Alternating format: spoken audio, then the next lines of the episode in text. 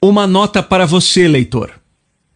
Não importa onde você está na sua vida neste instante, esteja você atualmente no auge, tendo sucesso no mais alto nível, ou em meio a adversidades e lutando para encontrar seu caminho, existe pelo menos uma coisa que sei que temos em comum.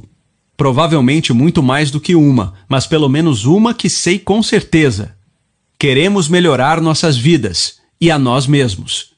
Isto não é sugerir que haja qualquer coisa de errado conosco ou com nossas vidas, mas, como seres humanos, nascemos com o desejo e impulso inatos para crescer e melhorar continuamente.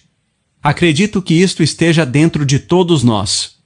Contudo, ao acordar a cada dia, para a maioria de nós a vida continua basicamente a mesma. Como escritor, palestrante e coach para a vida, negócios de sucesso, o foco do meu trabalho é ajudar pessoas a levar cada área de suas vidas a novos níveis de sucesso e realização, o mais rapidamente possível. Como estudante dedicado do potencial humano e de desenvolvimento pessoal, posso dizer com absoluta certeza que o milagre da manhã é o método mais prático, focado em resultados e eficaz que já encontrei para melhorar qualquer área de sua vida, ou todas, fazendo isso mais rápido do que você provavelmente sequer acredita que seja possível. Se você é alguém de sucesso e de alto desempenho, o milagre da manhã poderá mudar completamente sua vida, permitindo que você atinja aquele próximo nível elusivo e leve seu sucesso pessoal e profissional muito além do que conquistou no passado. Embora isso possa incluir aumentar sua renda ou expandir seu negócio, suas vendas e seus rendimentos, trata-se, com maior frequência, de descobrir novas maneiras de experimentar níveis mais profundos de realização e equilíbrio em áreas de sua vida que você pode ter negligenciado. Isso pode significar realizar melhorias significativas em sua saúde, felicidade, relacionamentos, finanças, espiritualidade ou quaisquer outras áreas que estejam no topo de sua lista. Para aqueles que estão com dificuldades ou enfrentando tempos de luta, seja mental, emocional, física, financeira, relacional ou outra, o milagre da manhã provou, repetidas vezes, ser a única coisa que pode dar a qualquer um o poder de superar desafios aparentemente insuperáveis, realizar grandes descobertas e reverter as circunstâncias, muitas vezes em um espaço de tempo bastante curto. Se você deseja realizar significativas melhorias em apenas algumas áreas principais, ou se está pronto para uma grande revisão que transformará radicalmente toda a sua vida, de modo que as circunstâncias atuais logo se tornem apenas uma memória do que já passou, escolheu o livro certo. Você está prestes a iniciar uma jornada milagrosa, usando um processo simples porém revolucionário, que sem dúvida transformará qualquer área de sua existência. Tudo antes das oito da manhã. Eu sei, eu sei. Essas são promessas grandes a se fazer. Mas o milagre da manhã já gerou resultados mensuráveis para, literalmente, dezenas de milhares de pessoas em todo o mundo, inclusive eu mesmo. E pode ser a coisa que o levará para onde você deseja estar. Considero uma grande honra compartilhar isso com você agora e fiz tudo o que pude para assegurar que este livro será realmente um investimento de tempo, energia e atenção que mudará sua vida. Obrigado por me permitir ser parte de sua existência. Nossa jornada milagrosa juntos está prestes a começar. Com amor e gratidão, Hal. Introdução minha história e por que a sua é a que importa. Dia 3 de dezembro de 1999. A vida era boa. Não, era ótima. Aos 20 anos de idade, meu primeiro ano de faculdade estava terminado. Eu passara os últimos 18 meses tornando-me um dos representantes de venda mais produtivos de uma empresa de marketing de 200 milhões de dólares quebrando os recordes da nossa companhia e ganhando mais dinheiro do que jamais imaginara que estaria ganhando naquela idade. Estava apaixonado pela minha namorada, tinha uma família que me apoiava e os melhores amigos que um cara poderia pedir. Eu era verdadeiramente abençoado. Você poderia dizer que eu me encontrava no topo do mundo. Não havia a menor possibilidade de eu saber que aquela seria a noite em que meu mundo acabaria.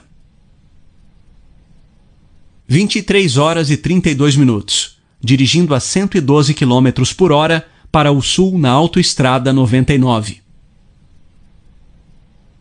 Tínhamos deixado o restaurante e nossos amigos para trás. Agora éramos apenas nós dois. Minha namorada, cansada dos eventos da noite, cochilava no assento do passageiro. Eu não. Eu me achava totalmente desperto. Olhos grudados na estrada, balançando o dedo no ar como uma batuta enquanto regia silenciosamente as melodias de Tchaikovsky. Ainda em um estado de euforia por causa dos eventos noturnos, sono era a coisa mais distante da minha mente. Disparando pela autoestrada a 112 km por hora, no meu Ford Mustang branco novinho em folha, apenas duas horas haviam se passado desde que eu fizera o melhor discurso da minha vida. Fui ovacionado de pé pela primeira vez e me sentia exultante. Na verdade, eu queria desesperadamente gritar meus sentimentos de gratidão para qualquer um que me escutasse, mas minha namorada dormia, portanto, ela não servia. Considerei telefonar para meus pais, mas era tarde. Eles poderiam já estar na cama. Eu deveria ter telefonado, mas simplesmente não tinha como saber que aquele momento seria minha última oportunidade de falar com meus pais ou com qualquer pessoa durante um bom tempo. Uma realidade inimaginável. Não, não me lembro de ter visto os faróis de uma gigantesca picape Chevrolet vindo direto na minha direção. Mas estavam vindo. Em um instante do destino perverso, a enorme picape Chevy, rodando a aproximadamente 130 km por hora, colidiu em cheio contra meu pequeno e incomparavelmente menor Ford Mustang. Os segundos seguintes passaram em câmera lenta, as enlevantes melodias de Tchaikovsky embalavam nossa terrível dança. As estruturas de metal dos dois veículos se chocaram, gritando e guinchando enquanto se retorciam e quebravam. Os airbags do Mustang explodiram com força suficiente para nos deixar inconscientes. Meu cérebro, ainda viajando a 112 km por hora, chocou-se contra a parte dianteira do meu crânio destruindo boa parte do tecido cerebral vital que formava meu lobo frontal. Com o impacto, a traseira do meu Mustang foi empurrada para a faixa à minha direita, transformando a porta do meu lado do motorista um alvo inevitável para o carro que vinha atrás de mim. E um Saturn sedã, dirigido por um jovem de 16 anos, colidiu com minha porta a mais de 100 km por hora. A porta amassou contra o lado esquerdo do meu corpo.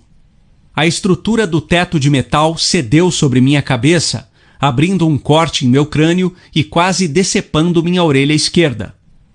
Os ossos da minha órbita ocular esquerda foram esmigalhados, deixando meu globo ocular perigosamente sem suporte. Meu braço esquerdo quebrou, rompendo o nervo radial no antebraço e esmigalhando o cotovelo enquanto meu húmero perfurou a pele atrás do bíceps. Minha pelvis recebeu a tarefa impossível de separar a dianteira do Saturn do console central do meu carro e fracassou. Ela sofreu fraturas em três lugares diferentes. Finalmente, meu fêmur, o maior osso no corpo humano, partiu-se ao meio e uma extremidade perfurou a pele da coxa e rasgou um buraco na minha calça preta. Havia sangue por toda a parte. Meu corpo estava destruído. Meu cérebro permanentemente danificado. Incapaz de suportar a imensa dor física, meu corpo desligou. Minha pressão sanguínea despencou e tudo ficou preto enquanto eu mergulhava em coma.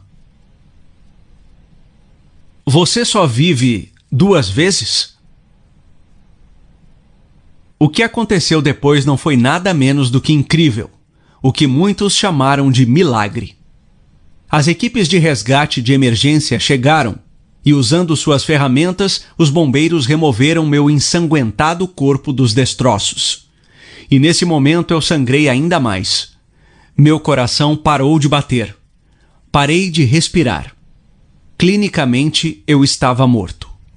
Os paramédicos me colocaram imediatamente no helicóptero de resgate e trabalharam com determinação para salvar minha vida. Depois de seis minutos, tiveram sucesso. Meu coração começou a bater de novo. Eu respirava oxigênio limpo. Felizmente, estava vivo. Passei seis dias em coma e despertei com a notícia de que poderia nunca mais voltar a andar. Depois de sete semanas desafiadoras de recuperação e reabilitação no hospital, aprendendo a andar de novo, fui liberado aos cuidados dos meus pais, de volta ao mundo real. Com 11 ossos fraturados, danos cerebrais permanentes e uma agora ex-namorada, que terminou comigo no hospital, a vida como eu conhecia jamais seria a mesma. Acredite ou não, isso acabaria sendo uma coisa boa. Apesar de não ter sido fácil aceitar minha nova realidade, e de haver momentos nos quais eu não consegui evitar de me perguntar por que isso aconteceu comigo, precisei assumir a responsabilidade de retomar minha vida. Em vez de reclamar de como as coisas deveriam ser, decidi aceitar as coisas como elas eram. Parei de investir energia em desejar que minha vida fosse diferente, em desejar que coisas ruins não acontecessem comigo, e em vez disso, concentrei-me 100% em fazer o melhor do que eu tinha. Como eu não podia mudar o passado, concentrei-me em seguir em frente. Dediquei minha vida a atingir meu potencial e a conquistar meus sonhos para que pudesse descobrir como dar aos outros o poder de fazer o mesmo. E como resultado de escolher ser genuinamente grato por tudo que eu possuía, aceitando incondicionalmente tudo que eu não tinha e aceitando total responsabilidade por criar tudo o que eu queria, esse devastador acidente de carro terminou se tornando uma das melhores coisas que já aconteceram comigo. Dependendo da minha crença de que tudo acontece por um motivo, mas que é nossa responsabilidade escolher os motivos mais capacitantes para os desafios, eventos e circunstâncias de nossa existência, usei meu acidente para produzir um retorno triunfante. 2000 um ano que começa comigo deitado em uma cama de hospital, quebrado mas não derrotado, termina de modo muito diferente. Apesar de não ter um carro, muito menos uma memória de curto prazo, equipado com todas as desculpas do mundo para ficar sentado em casa e sentir pena de mim mesmo, retornei ao meu posto de vendas na Cutco. Tive o melhor ano da minha carreira e terminei em sexto lugar na companhia entre mais de 60 mil representantes de venda ativos.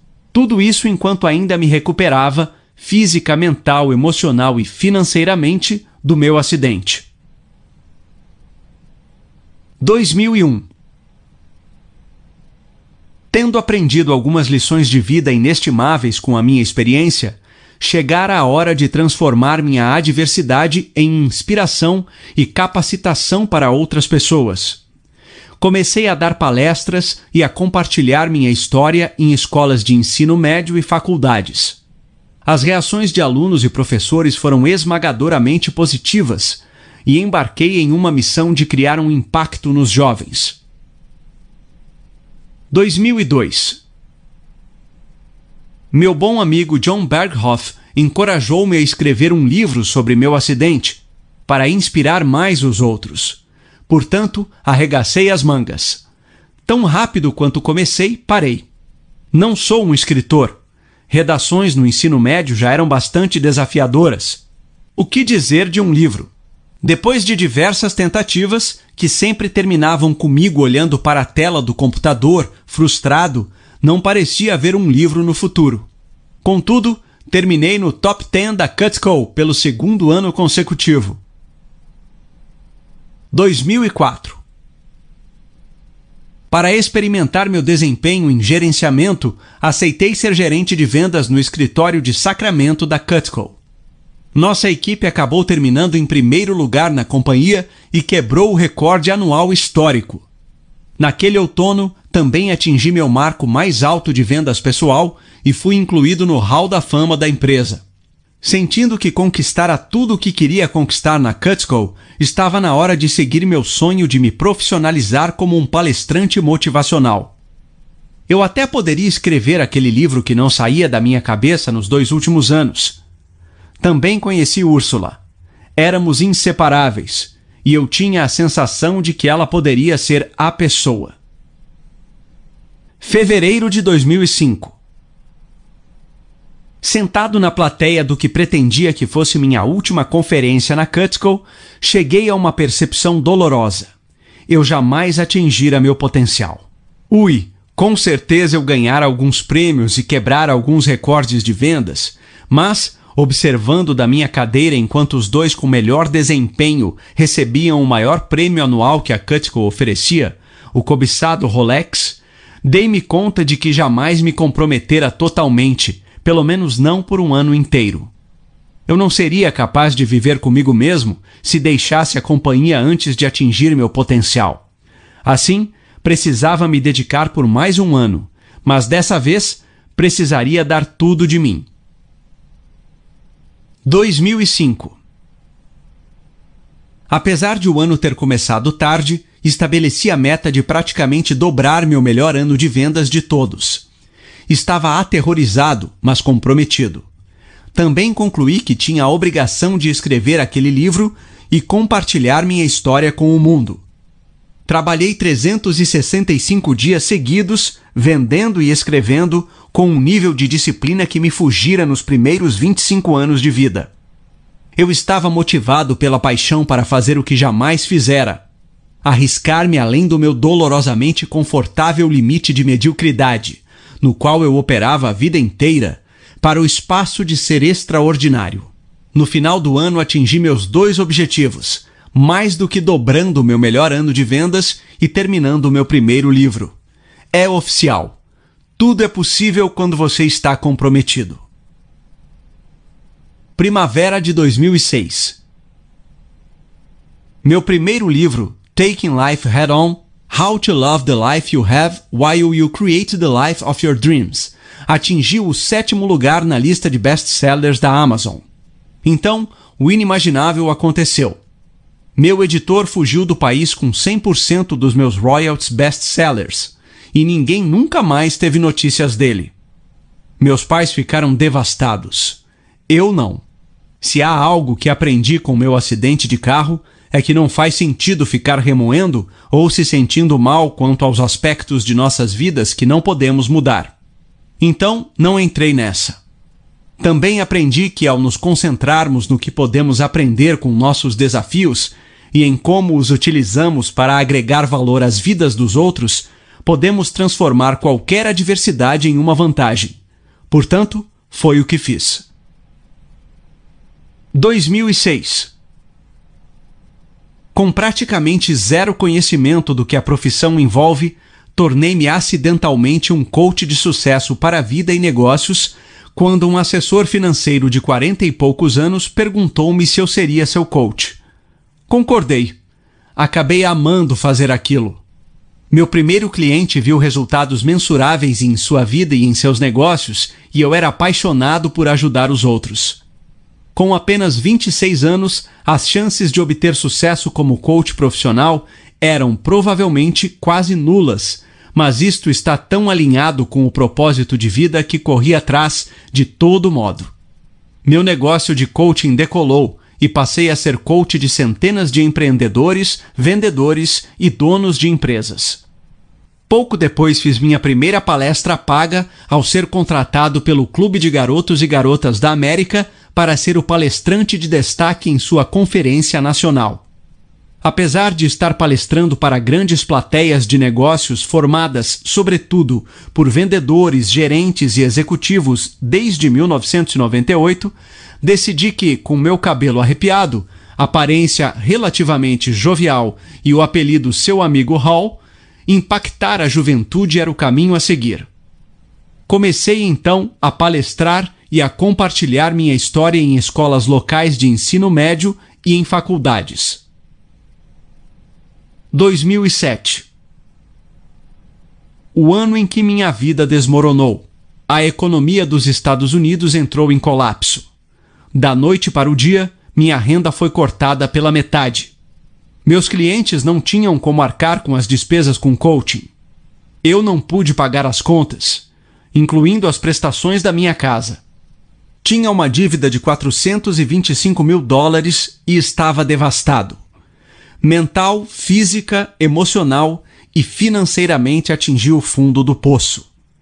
Jamais me senti tão sem esperança, oprimido e deprimido. Sem saber como consertar minha vida mais uma vez, busquei desesperadamente por respostas para problemas intransponíveis. Li livros de autoajuda, participei de seminários, até contratei um coach, mas nada funcionou. 2008 O ano em que minha vida começou a mudar. Enfim, confessei a um amigo íntimo o quanto as coisas tinham ficado ruins, e eu fora bem sucedido em manter a situação em segredo até aquele ponto. A pergunta dele: Você está fazendo exercícios? Minha resposta: Mal consigo levantar da cama de manhã. Então não. Comece a correr, ele disse. Vai ajudá-lo a se sentir melhor e a pensar com mais clareza. Droga, odeio correr. Eu estava desesperado, no entanto, por isso segui o conselho dele e fui dar uma corrida. As percepções que tive nessa corrida tornaram-se um ponto de mudança em minha vida. Detalhes no capítulo 2: A origem do milagre da manhã, nascido do desespero. E tive a inspiração de criar uma rotina diária de desenvolvimento pessoal que eu esperava que me capacitasse a me desenvolver para me tornar a pessoa que precisava ser para solucionar meus problemas e mudar minha vida. Por mais incrível que pareça, funcionou. Virtualmente, todas as áreas da minha vida transformaram-se tão rapidamente que a chamei de meu milagre da manhã. Outono de 2008 Continuei a desenvolver o meu milagre da manhã, experimentando diversas práticas de desenvolvimento pessoal e rotinas de sono, e pesquisando de quanto sono realmente precisamos. Minhas descobertas destruíram por completo os paradigmas e as percepções consideradas verdadeiras pela maioria das pessoas, eu inclusive.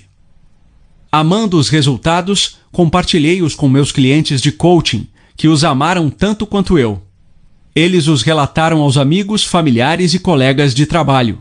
De repente, comecei a ver completos desconhecidos postando no Facebook e no Twitter seus milagres da manhã mais sobre isso posteriormente.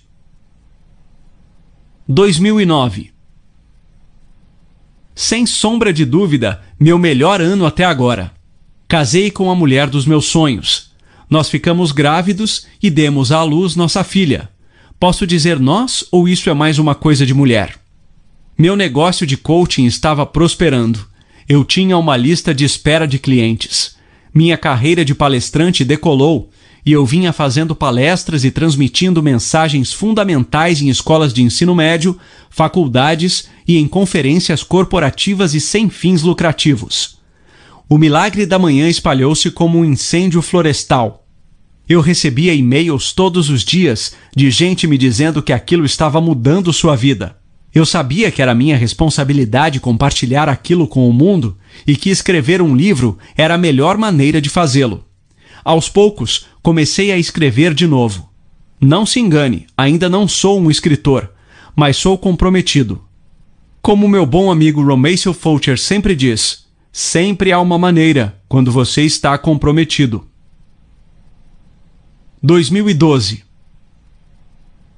O livro que você tem em mãos, ao qual dediquei mais de três anos da minha vida para escrever O Milagre da Manhã, o segredo para transformar sua vida, antes das 8 horas, por fim foi publicado. Fiquei absolutamente impressionado quando ele não apenas se tornou logo best-seller número um da Amazon, como também, no primeiro ano de publicação, tornou-se um dos livros mais bem cotados na história da Amazon. Hoje, com mais de 500 resenhas, com média de 4,7 de 5 estrelas. O mais importante era o que as resenhas efetivamente diziam as vidas das pessoas estavam sendo transformadas e funciona para todos os tipos de indivíduos, de mães que ficam em casa a presidentes de companhias, O milagre da manhã proporciona às pessoas a capacidade de melhorar qualquer área de suas vidas. Ou melhor, literalmente todas as áreas de suas vidas. Encarando sua vida. Compartilho minha história com você para lhe revelar o que pode ser superado e conquistado, não importa onde você esteja na vida neste instante, ou o quanto seus desafios possam ser difíceis. Se eu pude criar a vida que sempre quis, mesmo depois de ser encontrado morto, ter ouvido que jamais voltaria a andar e ficar quebrado e me sentindo tão deprimido que não queria sair da cama de manhã, então não há desculpas legítimas para você não superar quaisquer limitações que o impediram de conquistar tudo o que deseja para si. Nenhuma. Zero. Nada. Acredito que seja crucial para nós abraçar a perspectiva de que qualquer coisa que outra pessoa tenha superado ou conquistado é simplesmente prova de que tudo, e quero dizer tudo, que precisemos superar ou queiramos conquistar é possível para nós não importam as circunstâncias passadas ou presentes. O começo é aceitar total responsabilidade por sua vida e recusar-se a culpar outra pessoa. O grau em que você aceita a responsabilidade por tudo em sua vida é precisamente o grau de poder pessoal que precisa para mudar ou criar qualquer coisa que queira. É importante entender que responsabilidade não é o mesmo que culpa. Enquanto culpa determina quem está em falta por algo, responsabilidade determina quem está comprometido a melhorar as coisas. Pensando no meu acidente, enquanto o motorista bêbado era culpado pela colisão, eu era responsável por melhorar a minha vida, por fazer das minhas circunstâncias o que eu queria que elas fossem.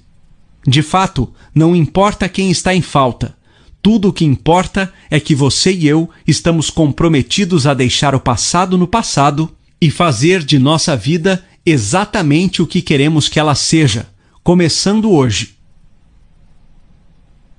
É a sua vez, esta é sua história. Saiba que onde quer que você esteja neste instante em sua vida é, ao mesmo tempo, temporário e exatamente onde você deveria estar. Você chegou a este momento para aprender o que precisa aprender, para que possa se tornar a pessoa que precisa ser para criar a vida que realmente quer. Mesmo quando a vida é difícil ou desafiadora, especialmente quando a vida é difícil e desafiadora, o presente sempre é uma oportunidade para aprendermos, crescermos e nos tornarmos melhores do que jamais fomos. Você está no processo de escrever a história de sua vida. E nenhuma história boa deixa de ter seu herói ou heroína superando sua cota justa de desafios. Na verdade, quanto maiores os desafios, melhor a história. Como não há restrições nem limites para onde sua história vai daqui, o que você quer que a próxima página diga? A boa notícia é que você tem a capacidade de mudar ou criar qualquer coisa em sua vida, começando neste instante. Não estou dizendo que você não precise trabalhar por isso, mas você pode, de forma rápida e fácil, atrair e criar tudo o que desejar, transformando-se na pessoa capaz de fazê-lo. É disto que este livro trata: ajudar você a se tornar aquele que precisa ser para criar tudo o que sempre desejou para si. Não há limites. Pegue uma caneta. Antes de continuar lendo, por favor, pegue uma caneta ou lápis para poder escrever neste livro. Conforme for lendo, marque qualquer coisa que se destaque e que você pode querer retornar mais tarde. Sublinhe, circule, ilumine, dobre os cantos das páginas e tome notas nas margens para que possa retornar e relembrar rapidamente lições, ideias e estratégias mais importantes. Eu costumava ter dificuldade com isso, pois sou um pouco perfeccionista, obsessivo-compulsivo e detalhista quanto a manter minhas coisas com aparência limpa e organizada. Depois, dei-me conta de que tinha de superar isso, pois o propósito de um livro como este não é que ele permaneça intocado, mas sim maximizar o valor que extraímos dele. Agora, Marco todos os meus livros para poder revisitá-los a qualquer hora e recapturar logo todos os benefícios principais, sem precisar ler o livro inteiro outra vez. Certo, com sua caneta na mão, vamos começar. O próximo capítulo da sua vida está prestes a ter início. Capítulo 1 Está na hora de despertar para seu potencial pleno. A vida é curta demais é repetido com frequência suficiente para ser um clichê, mas desta vez é verdade. Você não tem tempo para ser infeliz e medíocre. Isso não é apenas sem sentido, é doloroso. Seth Godin. Você precisa despertar toda manhã com determinação se vai para a cama com satisfação. George Lorimer. Por que é que quando um bebê nasce, muitas vezes nos referimos a ele como o milagre da vida, mas depois passamos a aceitar mediocridade para nossas próprias existências? Onde no caminho perdemos de vista o milagre que nós estamos vivendo? Quando você nasceu, todos lhe asseguraram que você poderia fazer, ter e ser qualquer coisa que desejasse quando crescesse. Pois bem, e agora que cresceu? Você está fazendo, tendo e sendo tudo o que sempre desejou? Ou em alguma parte do caminho você redefiniu qualquer coisa e tudo para poder se contentar com menos do que de fato deseja? Há pouco li uma estatística alarmante. O americano médio está 10 quilos acima do peso, tem 10 mil dólares em dívidas, está levemente deprimido, não gosta de seu trabalho e tem menos de um amigo íntimo. Mesmo que apenas uma fração dessa estatística seja verdadeira, os americanos precisam acordar imediatamente. E quanto a você, está maximizando seu potencial e criando os níveis de sucesso que realmente deseja em todas as áreas da sua vida? Ou existem áreas da sua vida nas quais você está se contentando com menos do que na verdade deseja? Você está se contentando com menos do que é capaz e depois justificando que está tudo bem? Ou está pronto para parar de se contentar para que possa começar a viver sua melhor vida? Você sabe, aquela vida de seus sonhos. Criando sua vida nível 10.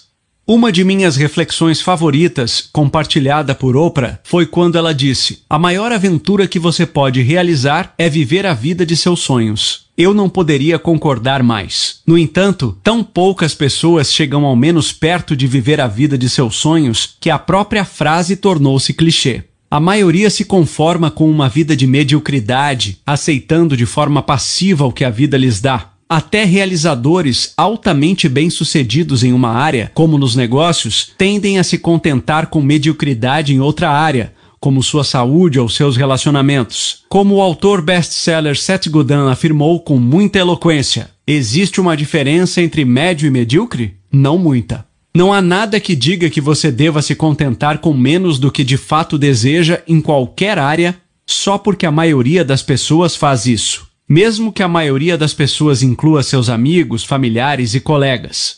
Você pode se tornar um dos poucos que realmente conquistam sucesso extraordinário em todas as áreas de sua vida ao mesmo tempo. Felicidade, saúde, dinheiro, liberdade, sucesso, amor. Você pode ter tudo sim. Se estamos medindo sucesso, satisfação e realização em qualquer área de nossas vidas, em uma escala de 1 a 10, Todos queremos o nível 10, certo? Nunca encontrei ninguém que dissesse: não, quero apenas saúde nível 7, não pretendo ser saudável demais e ter energia demais, ou, sabe, tudo bem para mim um relacionamento nível 5. Sério, não me importo de brigar com meu companheiro em não ter minhas necessidades satisfeitas e definitivamente não quero que sejamos um daqueles casais que são tão felizes que irritam outros casais. O que você está prestes a descobrir é que obter sucesso nível 10 em todas as áreas não é apenas possível, é simples. Trata-se simplesmente de dedicar tempo intencional a cada dia para se tornar uma pessoa nível 10 capaz de criar, atrair, conquistar e sustentar sucesso nível 10 em todas as áreas. E se eu lhe dissesse que tudo tem início com a maneira que você desperta de manhã, e que há passos pequenos e simples que você pode começar a dar hoje que o capacitarão a se tornar aquele que precisa ser para criar os níveis de sucesso que realmente deseja e merece em todas as áreas de sua vida. Você ficaria empolgado? Ao menos acreditaria em mim? Alguns não. Muitas pessoas ficaram exaustas. Elas tentaram de tudo para consertar suas vidas, seus relacionamentos e ainda não estão onde desejam estar. Compreendo. Já estive lá. Então, com o tempo, aprendi algumas coisas que mudaram tudo. Estou oferecendo minha mão a você e convidando-o ao outro lado, o lado onde a vida não é apenas boa, é extraordinária, de uma maneira que só imaginamos que poderia ser. Este livro constrói três argumentos imperativos. Você é justamente tão digno, merecedor e capaz de criar e sustentar saúde, riqueza, felicidade, amor e sucesso extraordinários em sua vida quanto qualquer outra pessoa na Terra. É absolutamente crucial não apenas para a qualidade da sua vida, mas para a influência que você tem sobre sua família, seus amigos, clientes, colegas de trabalho, comunidade e qualquer outra pessoa que sua vida toque que você comece a viver de acordo com essa verdade. Para que você pare de se contentar com menos do que merece em qualquer área de sua vida e para criar os níveis de sucesso pessoal, profissional e financeiro que deseja, deve, primeiro, dedicar tempo todos os dias a se tornar a pessoa que precisa ser, que seja qualificada e capaz de atrair, criar e sustentar consistentemente os níveis de sucesso que pretende alcançar. Como você acorda a cada dia e sua rotina matinal ou a falta dela afetam dramaticamente seus níveis de sucesso em cada área da sua vida. Manhãs concentradas e produtivas geram dias concentrados, produtivos e de sucesso, o que inevitavelmente cria uma existência de sucesso. Da mesma maneira que manhãs desconcentradas, improdutivas e medíocres geram dias desconcentrados, improdutivos e medíocres, e, finalmente, uma qualidade de vida medíocre. Simplesmente mudando a maneira como desperta de manhã, você pode transformar qualquer área de sua vida mais rápido do que jamais imaginou ser possível. Mas, Hal, eu não sou uma pessoa matinal. E se você já tentou acordar mais cedo e não funcionou? Não sou uma pessoa matinal, você diz. Sou uma coruja noturna. Não há tempo suficiente no dia. Além disso, preciso de mais sono, não menos. Isso tudo também era verdade para mim, antes de O Milagre da Manhã. Se você ler a página de abertura deste livro, verá que também era verdade para os grandes realizadores e agora praticantes do Milagre da Manhã, Pat Flynn e MJ DeMarco. Independente de suas experiências passadas, mesmo que você tenha tido dificuldade em despertar e seguir em frente pelas manhãs durante toda a vida, as coisas estão prestes a mudar. O milagre da manhã provou funcionar para o estilo de vida de todo mundo.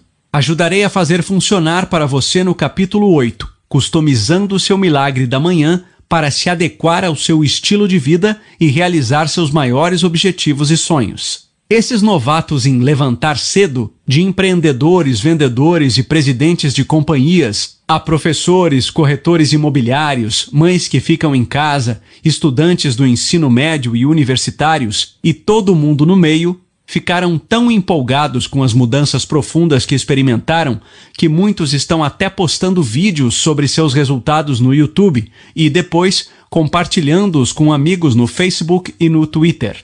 Apenas leia algumas das histórias de sucesso nas páginas iniciais deste livro e você verá os efeitos profundos. Você encontrará resultados na vida real como minha vida está mudando tão rapidamente que não consigo acompanhar. Meu negócio estava enfrentando dificuldades, mas depois que comecei o milagre da manhã, fiquei impressionado com como, apenas trabalhando em mim mesmo todo dia, fui capaz de reverter tudo. E, Estou apenas no dia 79 do milagre da manhã e não perdi um único dia.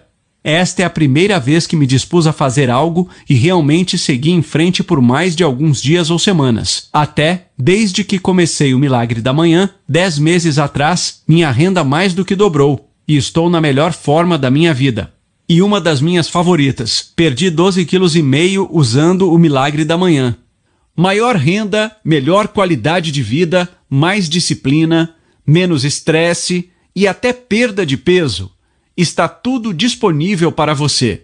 No próximo capítulo vou lhe mostrar exatamente como usei o milagre da manhã para ir do meu ponto mais baixo, um negócio falindo, afogando-me em 425 mil dólares de dívidas pessoais, profundamente deprimido e na minha pior forma física, para construir diversos negócios de sucesso, mais do que dobrar minha renda pagar 100% da minha dívida, conquistar meu sonho de me tornar um palestrante renomado internacionalmente, ter minha história contada na série best-seller de livros Chicken Soup for the Soul, ser entrevistado em programas de rádio e TV em todo o país e ter um desempenho no meu auge mental e físico, completando uma ultramaratona de 83 quilômetros. Tudo em menos de 12 meses. Você também descobrirá alguns segredos não tão óbvios que tornarão seu sucesso virtualmente garantido. O milagre da manhã não é apenas simples, é extremamente agradável e algo que você logo será capaz de fazer sem esforço pelo resto da vida. E embora ainda possa dormir até tarde sempre que quiser, você talvez se surpreenda ao descobrir que não quer mais. Não consigo lhe dizer a quantidade de pessoas que me disseram que agora acordam cedo, até nos finais de semana, só porque se sentem melhor e realizam mais coisas quando o fazem. Imagine isso. Repetidas vezes praticantes do milagre da manhã compararam fazê-la todas as manhãs com a sensação que tinham quando crianças, despertando na manhã de Natal. É muito bom. Se você não celebra o Natal, pense em uma época em que se sentia empolgado ao despertar. Talvez o primeiro dia na escola, seu aniversário ou saindo de férias. Imagine como será ótimo começar cada dia dessa maneira. Aqui estão alguns dos benefícios mais comuns, porém profundos, que você pode esperar ganhar. Despertar todo dia com mais energia, dotado da estrutura e estratégia para começar a maximizar seu potencial. Reduzir o estresse. Obter clareza para superar rapidamente qualquer desafio, adversidade ou crenças limitadoras que têm detido você melhorar sua saúde geral, perder peso, se desejado, e ficar na sua melhor forma. Aumentar sua produtividade e expandir sua capacidade de manter uma concentração de lazer em suas principais prioridades. Experimentar mais gratidão e menos preocupação. Aumentar significativamente sua capacidade de ganhar e atrair mais riqueza monetária. Descobrir o propósito de sua vida e começar a vivê-lo parar de se contentar com menos do que realmente deseja e merece em qualquer área de sua existência e começar a viver de acordo com sua visão para a vida mais extraordinária que pode imaginar. Percebo que estou fazendo muitas alegações ousadas, e isso pode se passar como hype ou promessas além da conta, um pouco bom demais para ser verdade, certo? Mas eu lhe asseguro que não há nenhuma hipérbole aqui. O milagre da manhã lhe dará tempo ininterrupto todos os dias para que você se torne a pessoa que precisa ser para melhorar qualquer área de sua vida. Também lhe darei os salvadores de vida, seis práticas poderosas e comprovadas que se combinam para constituir o milagre da manhã e garantidamente irão poupá-lo de perder a vida extraordinária que merece viver. Aquela que, conforme as estatísticas, 95% de nossa sociedade tristemente jamais experimentará. Mais sobre isso no capítulo 3, a Conferência de Realidade de 95%. Com sua ajuda, acredito que poderemos mudar esses números. Enfim, você estará pronto para embarcar no desafio de transformação de vida de 30 dias de um milagre da manhã, o qual desenvolverá a confiança e sedimentará os hábitos que você necessita para atrair, criar e sustentar continuamente os níveis de sucesso que deseja e merece em todas as áreas de sua vida. Nunca se esqueça de que em quem você está se transformando é o único e mais importante fator determinante em sua qualidade de vida, agora e para seu futuro. Não importa se hoje você se considera uma pessoa matinal ou não, você aprenderá a fazer com que despertar todo dia seja mais fácil do que jamais foi. Depois, tomando vantagem da inegável relação entre acordar cedo e sucesso extraordinário, você descobrirá que a forma como passa a primeira hora de seu dia torna-se a chave para desbloquear seu potencial pleno e criar os níveis de sucesso que deseja. Você verá rapidamente que quando muda a maneira como acorda de manhã, você muda toda a sua vida. Capítulo 2 A origem do milagre da manhã. Nascido do desespero. Desespero é a matéria-prima de mudanças drásticas. Somente aqueles que podem deixar para trás tudo em que acreditaram podem esperar escapar. William S. Burroughs. Para fazer mudanças profundas em sua vida, você precisa de inspiração ou de desespero. Anthony Robbins. Tive a boa sorte de atingir o que você poderia chamar de fundo do poço duas vezes em minha vida relativamente curta. Digo boa sorte porque foi o crescimento que experimentei e as lições que aprendi durante os períodos mais desafiadores que me possibilitaram me tornar a pessoa que eu precisava ser para criar a vida que sempre desejei. Sou grato por usar não apenas meus sucessos, mas também meus fracassos para ajudar os outros de uma maneira que pode capacitá-los a superar as próprias limitações e conquistar mais do que jamais imaginaram ser possível. Meu primeiro fundo do poço, morto na cena do acidente. Como você sabe, meu primeiro fundo do poço foi quase meu último, quando, aos 20 anos, fui atingido em cheio por um motorista bêbado e morri na cena do acidente. Escrevi em detalhes como me recuperei de minha adversidade aparentemente intransponível, assim como as oito lições que aprendi que melhorarão de imediato a qualidade de sua vida em meu primeiro livro, Taking Life Head On: How to Love the Life You Have While You Create the Life of Your Dreams. Meu segundo fundo do poço, afundado em dívidas e profundamente deprimido. Meu segundo mergulho nas profundezas do desespero foi mais difícil do que morrer em um acidente de carro. Estávamos em 2008. A economia dos Estados Unidos se achava no meio da pior recessão desde a infame Grande Depressão da década de 1930. Nos anos após sobreviver ao meu acidente de carro, apesar de me recuperar para construir uma carreira de vendas que entrou para o Hall da Fama, lançar um negócio de coaching de sucesso de seis dígitos e escrever um livro best-seller, fui de novo desafiado. Dessa vez foi um total colapso mental, emocional e financeiro. Da noite para o dia, os empreendimentos de sucesso que eu construíra deixaram de ser lucrativos. Mais da metade da minha renda mensal desapareceu. De repente, eu não podia pagar minhas contas. Eu acabara de comprar minha primeira casa Estava noivo e planejávamos ter nosso primeiro filho.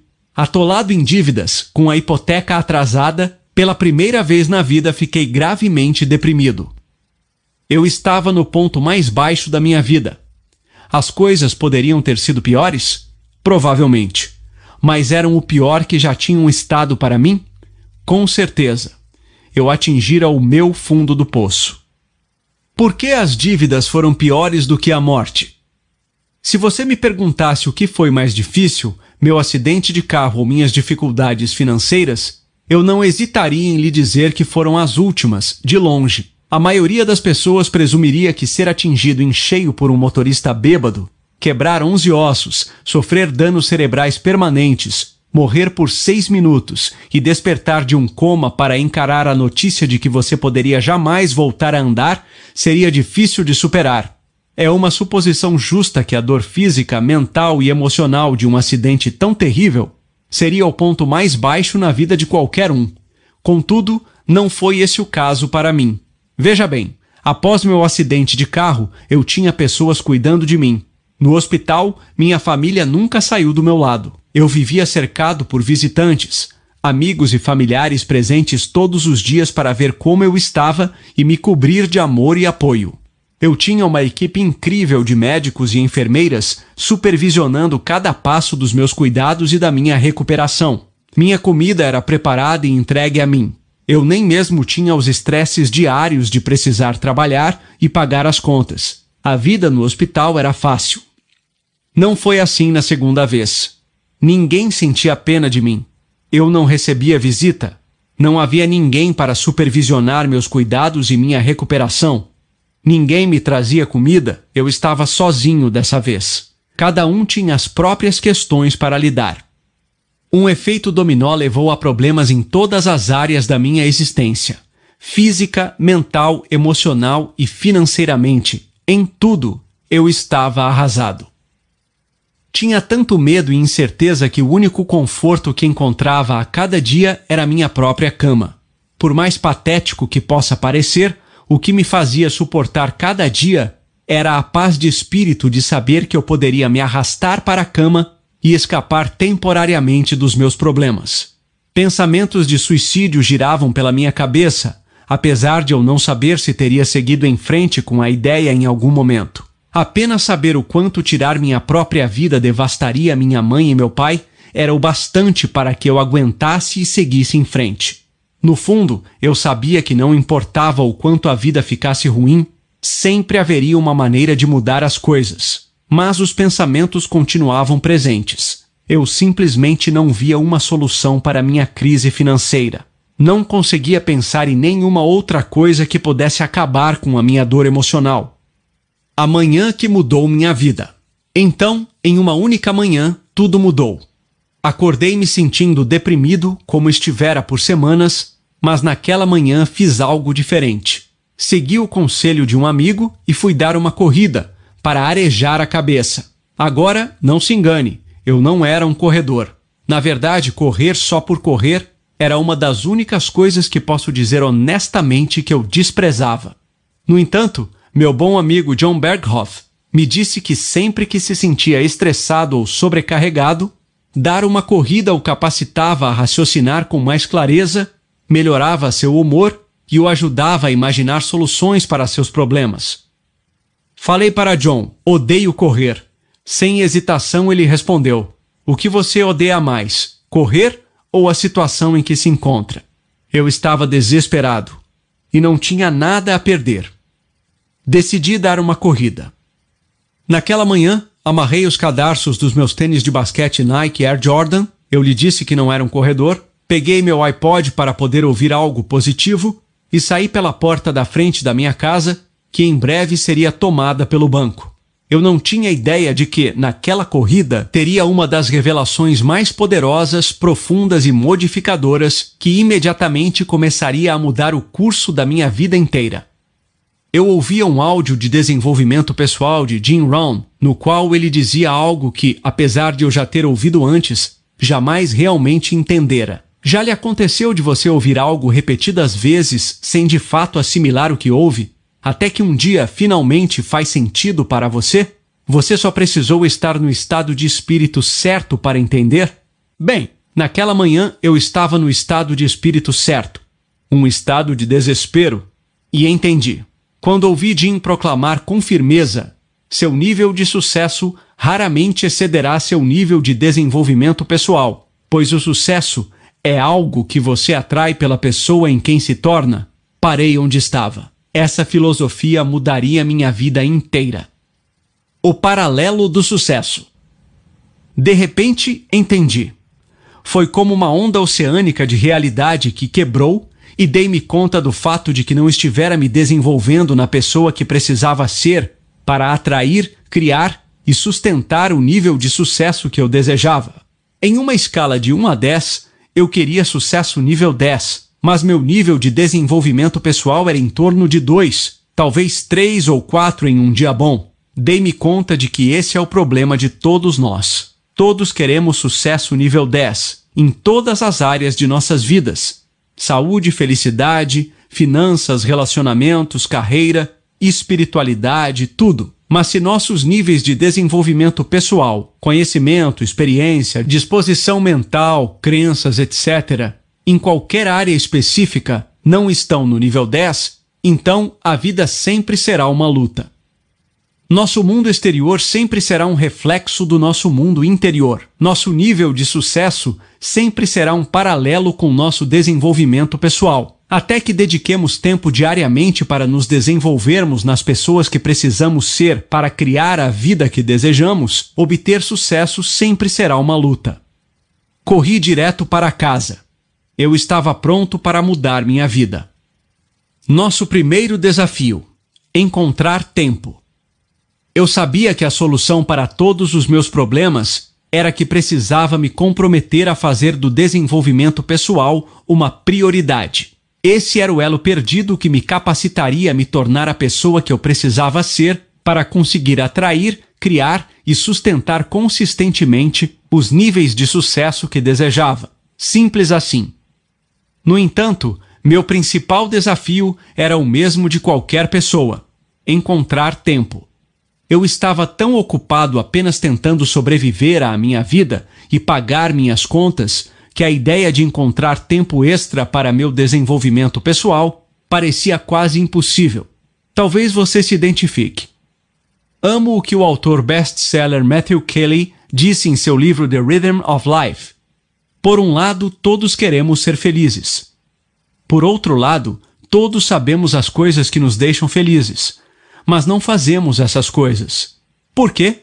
É simples. Somos ocupados demais. Ocupados demais fazendo o quê? Ocupados demais tentando ser felizes. Então, peguei minha agenda, sentei-me no sofá e me comprometi a encontrar tempo, a fazer tempo, para meu desenvolvimento pessoal diário. Considerei as opções. Talvez à noite? Meu primeiro pensamento foi que talvez eu pudesse criar tempo à noite, depois do trabalho, ou talvez tarde da noite após minha noiva ir para a cama. Mas dei-me conta de que a noite era, na verdade, o único momento que eu tinha para passar com ela sem dizer que raramente estou na minha melhor forma tarde da noite. Em geral, sinto-me tão cansado que me concentrar é um desafio ainda maior. Na verdade, mal estou coerente, muito menos em um estado mental ideal para desenvolvimento pessoal. A noite não seria o melhor período.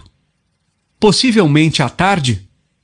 Talvez eu pudesse agendar para o meio do dia quem sabe na minha hora de almoço ou em algum momento intermediário eu pudesse encontrar um pouco de tempo extra. Bem, esse tempo extra simplesmente não aparece e o dia acaba nos escapando. Ah, vamos lá. Não de manhã. Então considerei fazer de manhã, mas resisti. Dizer que eu não era uma pessoa matinal era uma redução grosseira. O fato era que eu tinha horror a me levantar de manhã sobretudo de acordar cedo, quase tanto quanto odiava correr. Porém, quanto mais pensava a respeito, mais algumas coisas começaram a fazer sentido. Primeiro, ao comprometer meu desenvolvimento pessoal com a manhã, aquilo me daria um início motivacional positivo para o meu dia. Eu poderia aprender algo novo de manhã. Na certa, estaria mais energizado, mais concentrado e mais motivado durante o resto do meu dia. Lembrei-me de um post que li em stevepavlina.com, intitulado O Leme do Dia. Steve, também autor de Personal Development for Smart People, afirmava: É dito que a primeira hora é o leme do dia. Se sou preguiçoso ou casual nas minhas ações durante a primeira hora após acordar, tendo a ter um dia preguiçoso e desconcentrado. Mas, se me esforço para fazer essa primeira hora idealmente produtiva, o resto do dia tende a seguir esse fluxo. Sem mencionar que ao fazer atividades de desenvolvimento pessoal pela manhã, eu não teria todas as desculpas que se acumulavam durante o dia. Estou cansado, não tenho tempo, etc.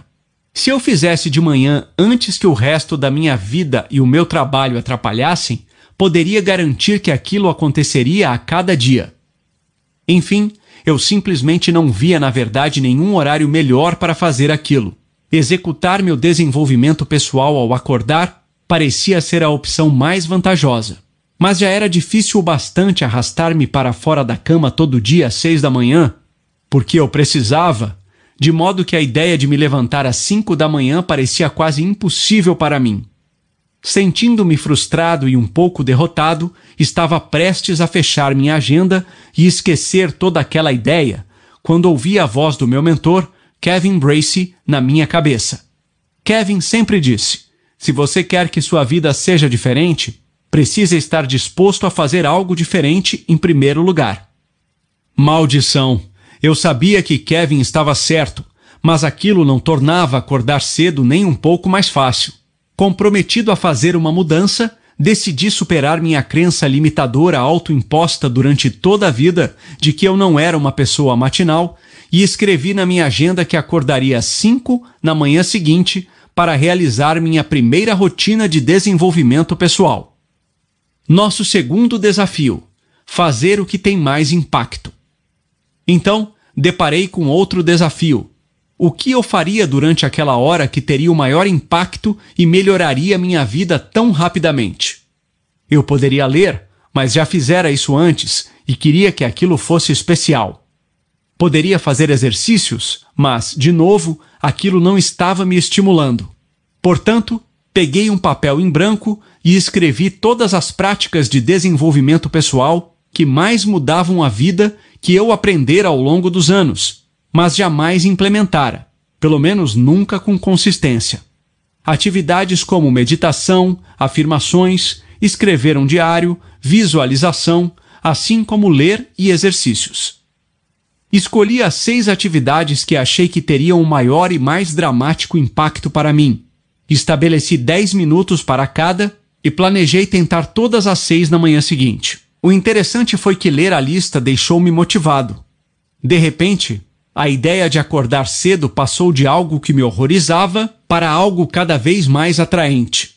Naquela noite mal consegui adormecer, de tão empolgado que estava com a manhã seguinte. Quando o despertador tocou às cinco da manhã, meus olhos se arregalaram e eu saltei da cama, sentindo-me energizado e empolgado. Foi algo que fiz sem esforço, era revigorante e lembrava-me de quando eu era criança, acordando na manhã de Natal. Não houve nenhum momento em minha vida quando acordar era mais fácil, quando me sentia mais energizado e empolgado em relação ao meu dia do que nos natais da minha infância, até hoje. A manhã que transformou minha vida inteira.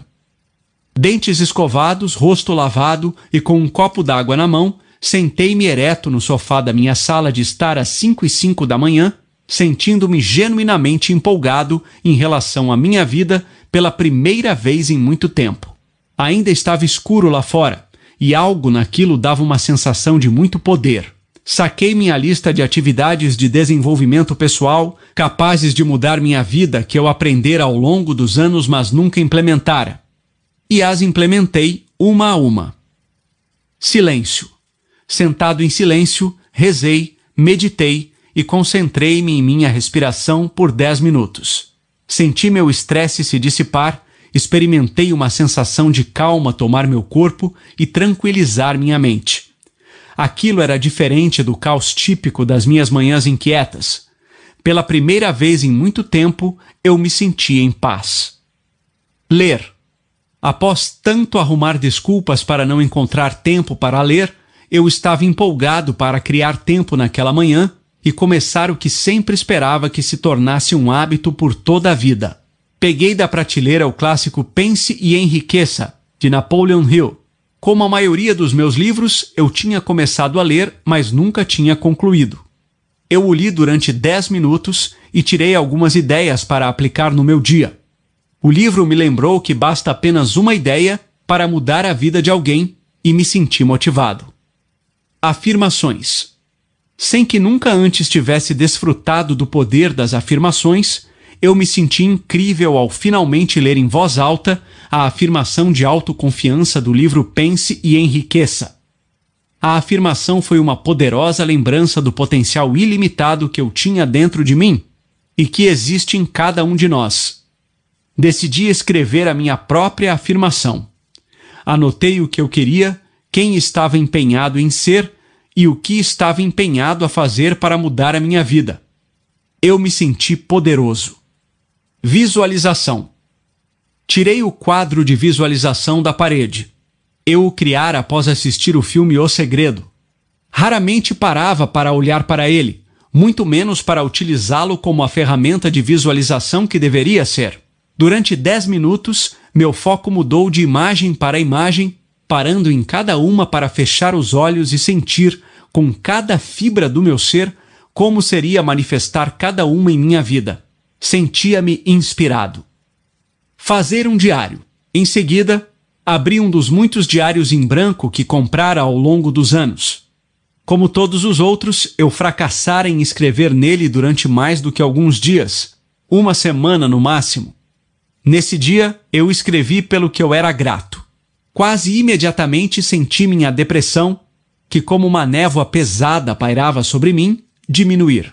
Ela não acabou, mas eu me sentia mais leve. O simples ato de escrever as coisas pelas quais era grato melhorou meu humor. Sentia-me grato. Exercícios. Finalmente, levantei-me do sofá, lembrando que ouvira Tony Robbins dizer tantas vezes: movimento gera emoção. Deitei-me e fiz flexões até não conseguir fazer mais nenhuma. Em seguida, deitei-me de costas e fiz tantos abdominais quanto meus músculos fora de forma permitiram. Com seis minutos restantes no relógio, inseri um dos vídeos de yoga da minha noiva no aparelho de DVD e desfrutei completar os primeiros seis minutos. Sentia-me energizado. Foi incrível. Eu já experimentara o que era um dos dias mais tranquilos, motivadores, capacitadores, inspiradores, gratos e energizantes da minha vida e eram apenas seis da manhã. Nada menos do que um milagre.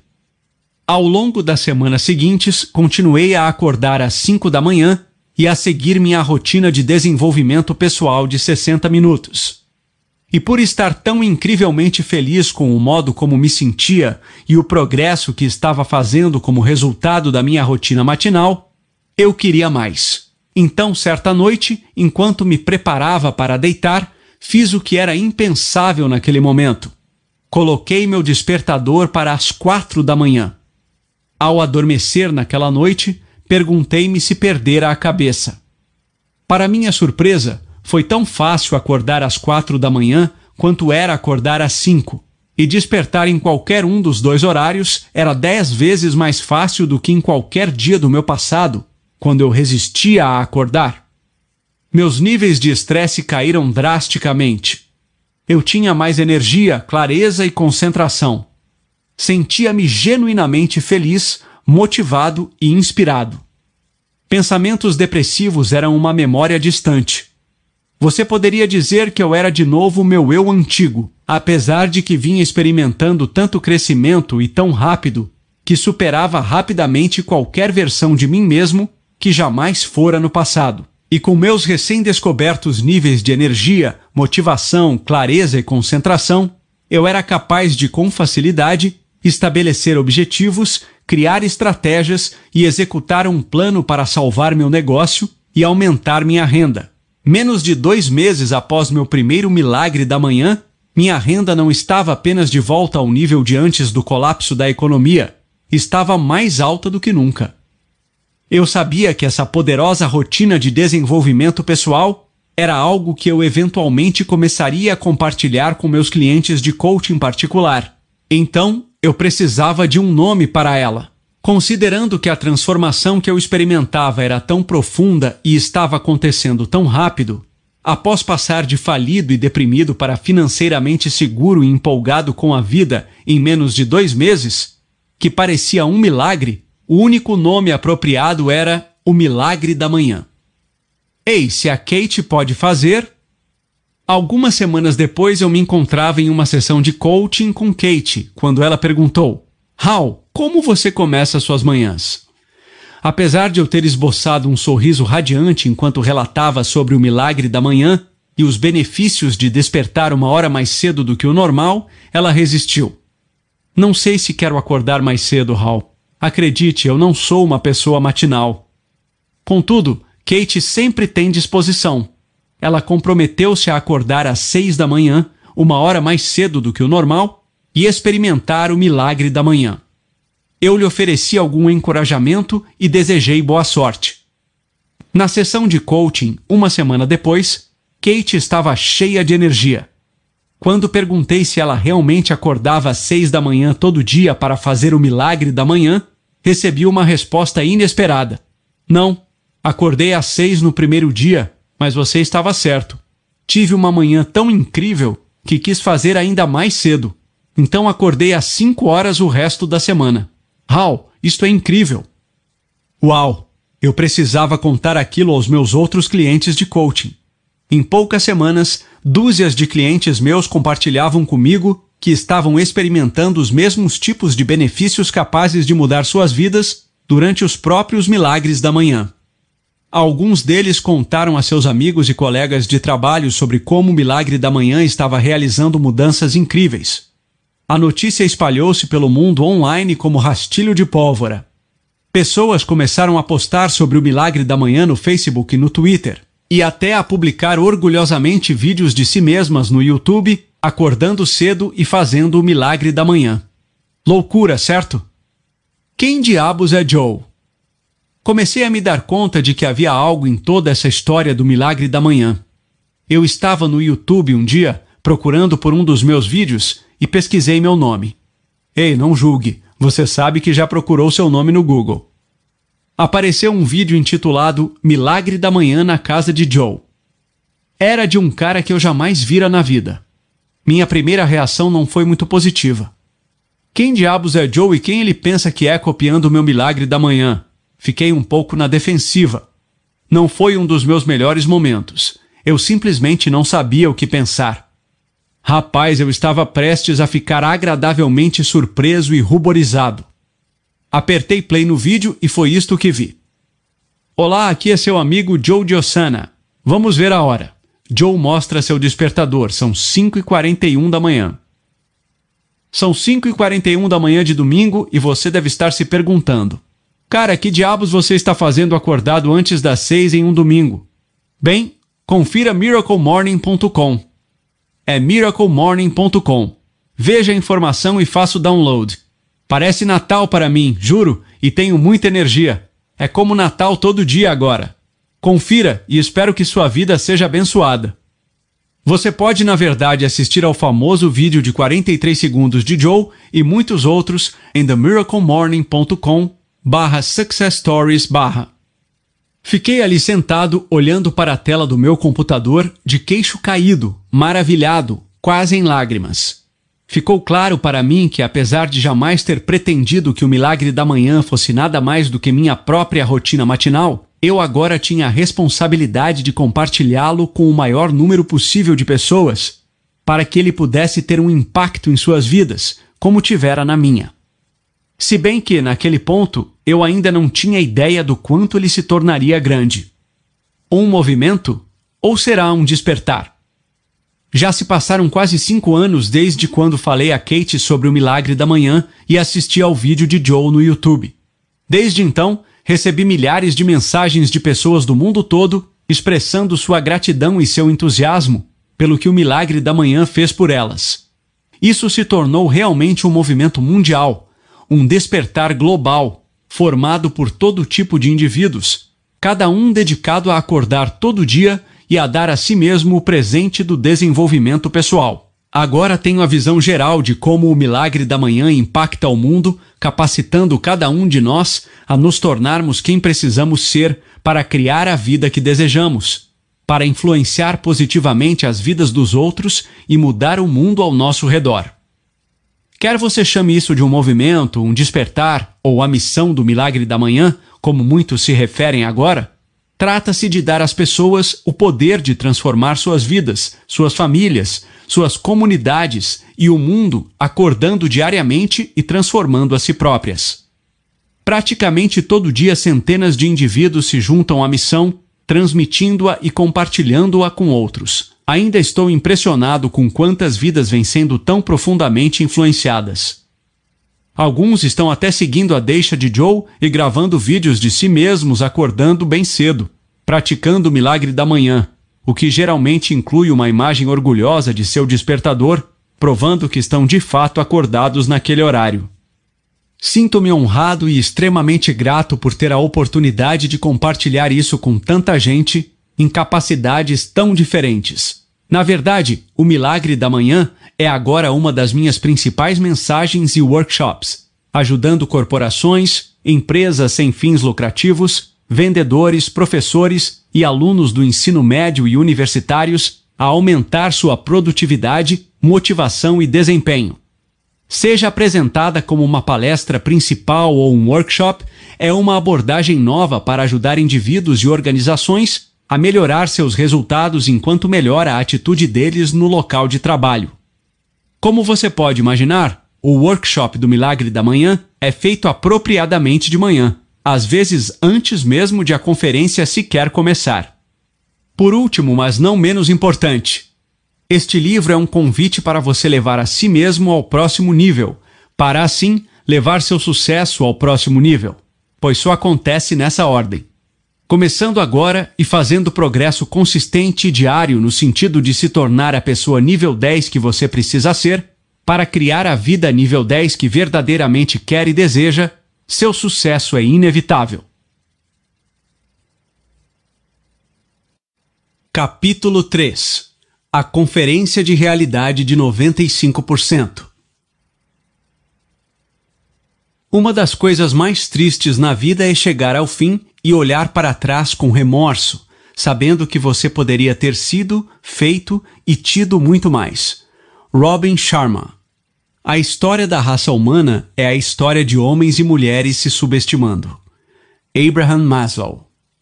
A cada dia que você e eu acordamos, deparamos com o mesmo desafio universal: superar a mediocridade e viver nosso potencial pleno.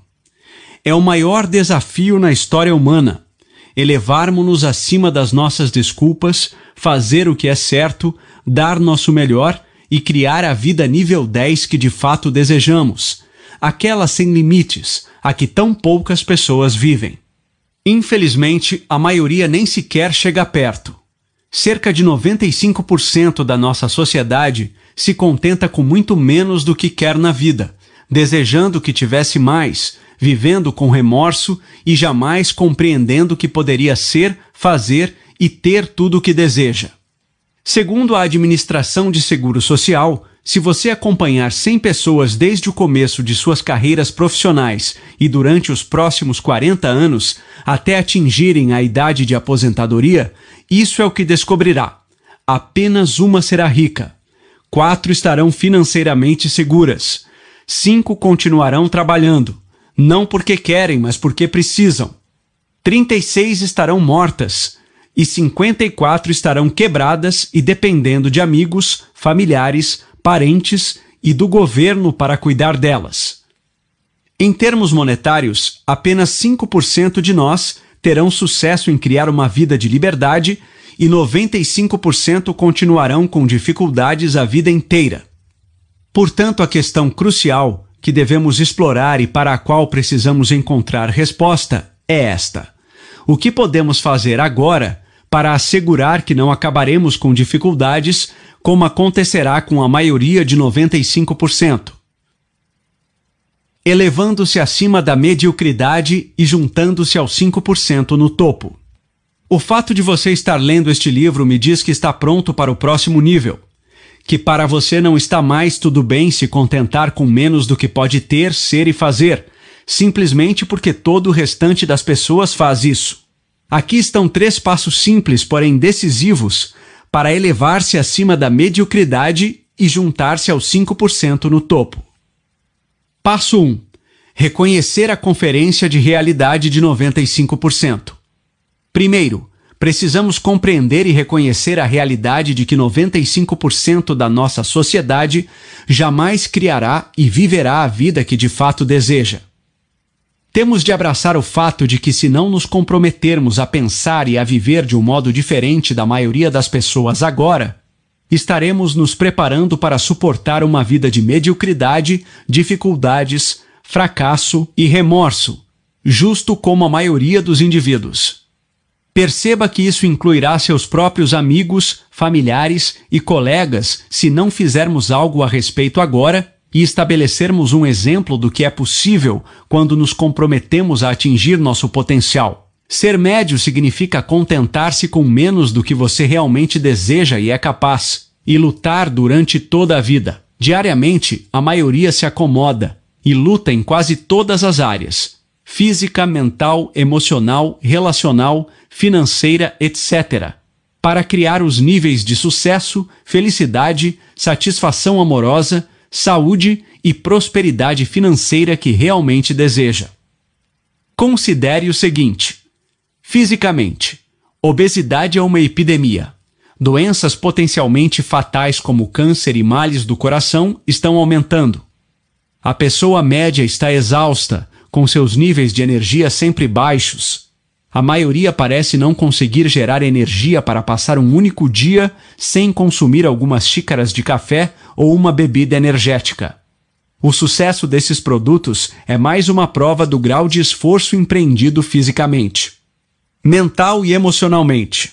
Mais medicamentos são consumidos todos os dias em uma tentativa de combater distúrbios como depressão, ansiedade e inúmeras outras doenças mentais ou emocionais.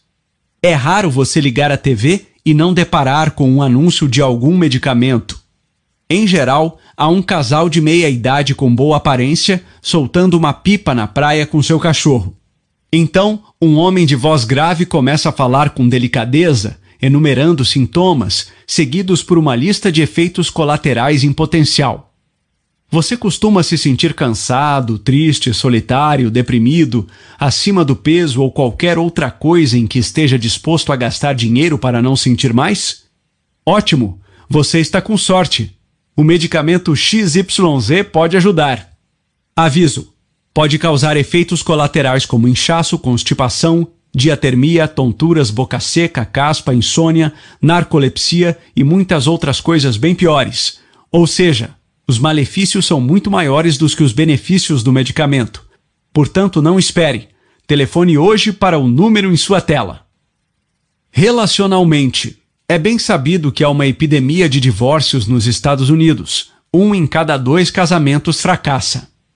Em outras palavras, mais da metade dos casais muito apaixonados que ficam diante dos amigos e da família e comprometem suas vidas um com o outro, nos tempos bons e nos ruins, lembro a você, luta para fazer o casamento funcionar. Depois de mais de 30 anos de união, duas das minhas pessoas favoritas, minha mãe e meu pai, divorciaram-se recentemente. Estou muito consciente da dor desse problema relacional tão comum. Financeiramente. Os norte-americanos têm mais dívidas pessoais hoje do que em qualquer outro período na história. A maioria não chega nem perto de ganhar tanto dinheiro quanto gostaria de estar ganhando. As pessoas estão gastando demais, economizando menos do que o suficiente e lutando financeiramente. Não é segredo que a maioria dos indivíduos tem vivido a vida muito abaixo de seu potencial. Quando pudermos reconhecer isso, será crucial explorarmos as causas pelas quais a maioria das pessoas luta e se contenta com a mediocridade. Passo 2. Identificar as causas da mediocridade. Depois de reconhecermos que 95% da nossa sociedade está se contentando com muito menos do que é capaz, lutando em quase todas as áreas e não experimentando os níveis de sucesso, felicidade e liberdade que realmente deseja, o próximo passo crucial é compreender por quê. Para impedir que isso aconteça com você, é preciso que saiba o que faz com que o ser humano médio acabe levando uma vida de mediocridade. Se você perguntasse à pessoa média nos Estados Unidos, entre 40 e 50 anos de idade, contentando-se com menos do que deseja e lutando para ser feliz, pagar as contas, etc., se esse era o plano dela, sua visão para a sua vida, o que acha que ela diria? Acredita que ela imaginou sua vida como sendo uma luta? É claro que não. E essa, meu amigo, é a parte assustadora. Se 95% dos norte-americanos não estão vivendo a vida que desejam, precisamos descobrir o que eles fizeram de errado ou o que não fizeram certo para que não terminemos vivendo uma vida de mediocridade. Não queremos que nossa vida seja uma luta. Eu quero uma vida de liberdade, acordando e fazendo o que quero, quando quero, com quem eu quero. Desejo me levantar da cama todo dia e realmente amar minha vida. Quero amar meu emprego e quero amar as pessoas com quem compartilho minha existência e meu trabalho. Essa é minha definição de sucesso. Uma vida assim não acontece simplesmente. Ela precisa ser projetada. Se você deseja viver uma vida extraordinária, conforme ela for definida e projetada por você, então você tem de identificar as causas de mediocridade fundamentais para que possa impedir que elas roubem de você a vida que deseja. A seguir estão o que acredito serem as causas de mediocridade e potencial não atingido mais relevantes, as que tiveram e continuarão tendo o maior impacto em sua existência e o que você pode fazer para derrotá-las. As causas da mediocridade e suas soluções. Síndrome do espelho retrovisor. Uma das causas de mediocridade mais comprometedoras na vida é uma condição que chamo de Síndrome do Espelho Retrovisor, SER. Nossas mentes subconscientes são equipadas com um espelho retrovisor autolimitador, através do qual vivemos e recriamos nosso passado continuamente. Acreditamos de maneira errada que quem fomos é quem somos, e isso limita nosso potencial verdadeiro no presente, baseado nas limitações do passado. Como resultado, filtramos cada escolha que fazemos desde de a que horas acordaremos pela manhã até quais objetivos estabeleceremos para o que nos permitimos considerar possível para nós, através das limitações de nossas experiências passadas. Queremos criar uma vida melhor, mas, às vezes, não sabemos como ver isto de uma maneira diferente do que sempre tem sido. Pesquisas mostram que, em um dia, a pessoa média tem algo entre 50 mil e 60 mil pensamentos. O problema é que 95% dos nossos pensamentos são os mesmos que pensamos no dia anterior, e no dia antes desse, e no dia antes desse. Não é de surpreender que a maioria dos indivíduos passe a existência inteira, dia após dia, mês após mês, ano após ano, sem nunca mudar sua qualidade de vida. Como bagagem velha e desgastada, carregamos estresse, medo e preocupações de ontem para o dia de hoje. Quando apresentados a oportunidades, conferimos rapidamente nosso espelho retrovisor para avaliar nossas capacidades passadas. Não, nunca fiz nada assim antes, nunca produzi nesse nível. De fato, fracassei repetidas vezes. Quando apresentados a adversidades, voltamos ao nosso confiável espelho retrovisor para orientação quanto a como reagir. Sim, é apenas minha sorte. Esta porcaria sempre acontece comigo. Vou apenas desistir. É o que sempre tenho feito quando tudo fica difícil demais. Se você quer ir além de seu passado e transcender suas limitações, deve parar de viver a partir de seu espelho retrovisor e começar a imaginar uma vida de possibilidades ilimitadas. Aceite o paradigma. Meu passado não é igual ao meu futuro. Fale consigo mesmo de uma maneira que inspire confiança de que não apenas qualquer coisa seja possível, mas de que você é capaz e comprometido a fazer com que seja assim. Nem é necessário acreditar nisso no começo. Na verdade, você provavelmente não acreditará. Você pode achar desconfortável e descobrir que resiste a isso. Tudo bem. Repita para si mesmo de todo modo e sua mente subconsciente começará a absorver as autoafirmações positivas. Mais sobre como fazer isso no capítulo 6, Os Salvadores de Vida. Não imponha limitações desnecessárias ao que você quer para si. Pense grande, mais do que tem permitido a si mesmo até este ponto. Esclareça o que você de fato deseja. Condicione a si mesmo à crença de que é possível concentrando-se e afirmando isso todo dia. E depois, siga consistentemente na direção de sua visão até que ela se torne sua realidade. Não há nada a temer, pois você não pode fracassar. Apenas aprender, crescer e tornar-se melhor do que jamais foi. Lembre-se sempre de que onde você está é resultado de quem você era, mas para onde você vai depende inteiramente de quem você escolher ser a partir deste momento. Falta de propósito. Se você perguntar ao indivíduo médio qual é seu propósito de vida, receberá um olhar engraçado ou uma resposta como: Nossa, não sei. E se eu perguntasse a você, o que você diria? A pessoa média não pode articular seu propósito de vida, o inexorável porquê que a motiva a acordar todos os dias e a fazer o que for necessário para realizar sua missão. Em vez disso, a pessoa média leva a vida um dia de cada vez e não tem propósito maior do que meramente sobreviver. A maioria dos seres humanos tão só se concentra em passar o dia seguindo o caminho de menor resistência e ir atrás de prazeres breves e de curto prazo no caminho, enquanto evita qualquer dor ou desconforto que pode levá-lo a crescer. Minha carreira em vendas diretas durou sete anos. E apesar de ter quebrado diversos recordes de vendas da companhia nesse período, os seis primeiros anos foram passados lutando, ladeira acima, a batalha da mediocridade e perdendo com mais frequência do que ganhando. Meus resultados eram inconsistentes e eu, consistentemente, aceitava muito menos do que o meu melhor. Até, enfim, decifrar o segredo para superar a mediocridade. Viver uma vida com um propósito. Depois de ser incluído no hall da fama da minha companhia, eu estava pronto para fazer uma mudança e seguir meu sonho de me tornar um escritor, palestrante e coach. No entanto, jamais atingira meu potencial pleno dentro da empresa, e estava prestes a deixá-la com a sombra da mediocridade pairando sobre mim. E essa, com certeza, me seguiria em meu próximo empreendimento, a menos que eu tomasse uma atitude. Até então, eu não tinha um propósito de vida estimulante que me fizesse acordar todo dia, mesmo sem a menor vontade de me levantar. Eu não tinha nenhum propósito que me motivasse a pegar o telefone e ligar em busca de perspectivas, mesmo quando não precisava de mais dinheiro. Decidi naquele momento que o propósito da minha vida nos 12 meses seguintes seria tornar-me a pessoa que eu precisava ser para criar o sucesso, a liberdade e a qualidade de vida que realmente desejava. Combinei isso com meu outro propósito de vida.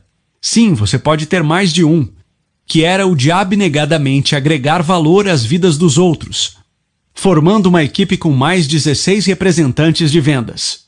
Conduzia encontros de coaching semanais para apoiá-los na obtenção de seus objetivos, de graça, pelas próximas 46 semanas consecutivas.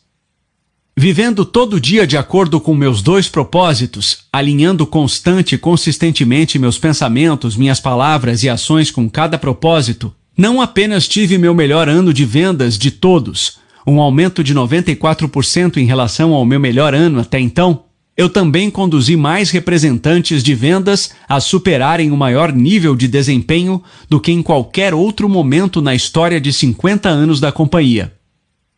Para derrotar essa causa de mediocridade, você precisa de um propósito de vida, que pode ser qualquer um que você quiser.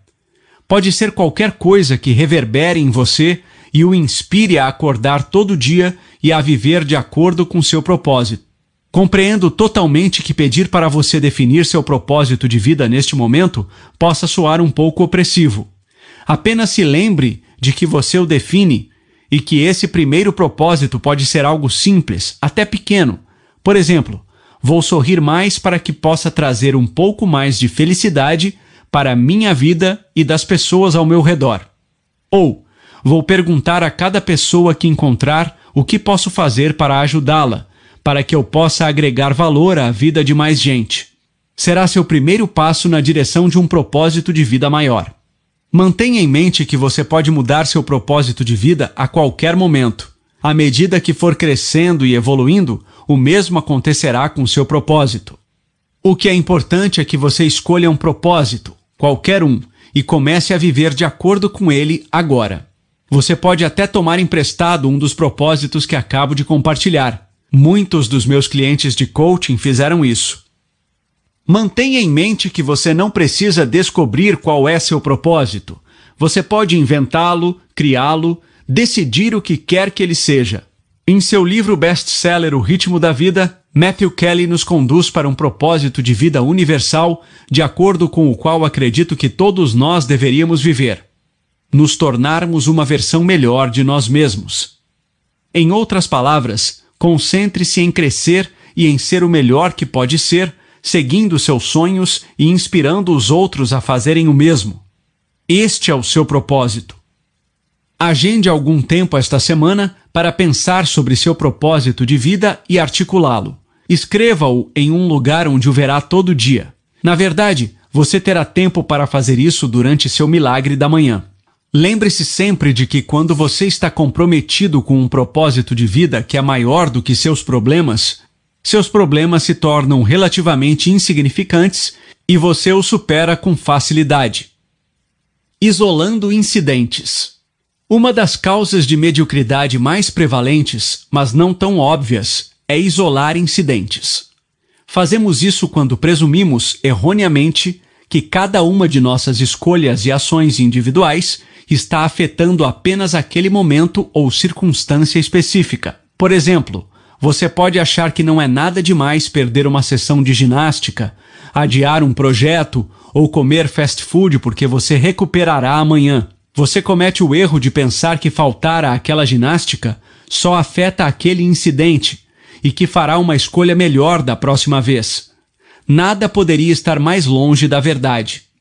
Precisamos nos dar conta de que o impacto e a consequência reais de cada uma de nossas escolhas e ações, até mesmo de nossos pensamentos, é monumental, porque cada pensamento, escolha e ação está determinando em quem estamos nos tornando, o que por fim determinará a qualidade de nossas vidas. Como T. Harv Eker afirma em seu livro best-seller Os Segredos da Mente Milionária, como você faz qualquer coisa é como você faz tudo. Sempre que você escolhe fazer a coisa fácil em vez da coisa certa, você está moldando sua identidade, tornando-se aquele que faz o que é fácil e não o que é certo. Por outro lado, quando você escolhe fazer a coisa certa e cumpre seus compromissos, sobretudo quando não tem vontade de fazer isso, está desenvolvendo a extraordinária disciplina que a maioria das pessoas nunca desenvolve, necessária para criar resultados extraordinários. Como meu bom amigo Peter Vogt costuma ensinar aos seus clientes, disciplina cria estilo de vida. Por exemplo, quando o despertador toca e apertamos o botão de soneca, a coisa fácil, a maioria de nós presume erroneamente que essa ação só está afetando aquele momento. A realidade é que esse tipo de ação está programando nossa mente subconsciente com as instruções de que está tudo bem em não cumprir aquilo que pretendemos fazer. Mais sobre isso no próximo capítulo. Por que você acordou hoje de manhã? Precisamos parar de isolar incidentes e começar a enxergar o quadro geral. Perceba que tudo o que fazemos afeta quem estamos nos tornando, o que está determinando a vida que por fim criaremos e viveremos. Quando você vê o quadro geral, começa a levar o despertador mais a sério. Quando o alarme tocar de manhã e você ficar tentado a tirar uma soneca, comece a pensar: espere, esse não é aquele em quem quero me tornar, alguém que nem tem disciplina suficiente para se levantar da cama de manhã Vou me levantar agora porque estou comprometido com acordar cedo, atingir meus objetivos, criar a vida dos meus sonhos, etc. Lembre-se sempre de que em quem você está se tornando é muito mais importante do que o que você está fazendo, mas é o que você está fazendo que determina em quem você está se tornando. Falta de responsabilização. A ligação entre sucesso e responsabilidade é irrefutável. Virtualmente todas as pessoas de muito sucesso, de donos de empresas e atletas profissionais até o presidente dos Estados Unidos, abraçam um alto grau de responsabilidade. Isso lhes dá a alavancagem de que precisam para agir e criar resultados, mesmo quando não têm vontade. Sem isso, teríamos muito mais atletas profissionais faltando a treinos e donos de companhias entretidos com jogos em seus iPhones. Tenho certeza de que alguns já estão fazendo isso, como eu mesmo de vez em quando, mas teríamos muitos mais. Responsabilização é o ato de ser responsável pela ação ou pelo resultado de outra pessoa. Muito pouco acontece no seu mundo ou em sua vida sem algum tipo de responsabilização. Praticamente todos os resultados positivos que conseguimos desde nosso nascimento até a idade adulta aconteceram graças à responsabilização promovida pelos adultos em nossas vidas pais, professores, chefes, etc. Vegetais foram consumidos, o dever de casa foi feito, dentes foram escovados, tomamos banho e fomos para a cama em um horário razoável. Se não fosse pela responsabilização promovida por nós, por meio de pais e professores, seríamos crianças ignorantes, desnutridas, privadas de sono e sujas. Bela maneira de dar uma nova perspectiva, certo? A responsabilização trouxe ordem para nossas vidas e nos permitiu progredir, melhorar e obter resultados que de outro modo não obteríamos. Eis o problema.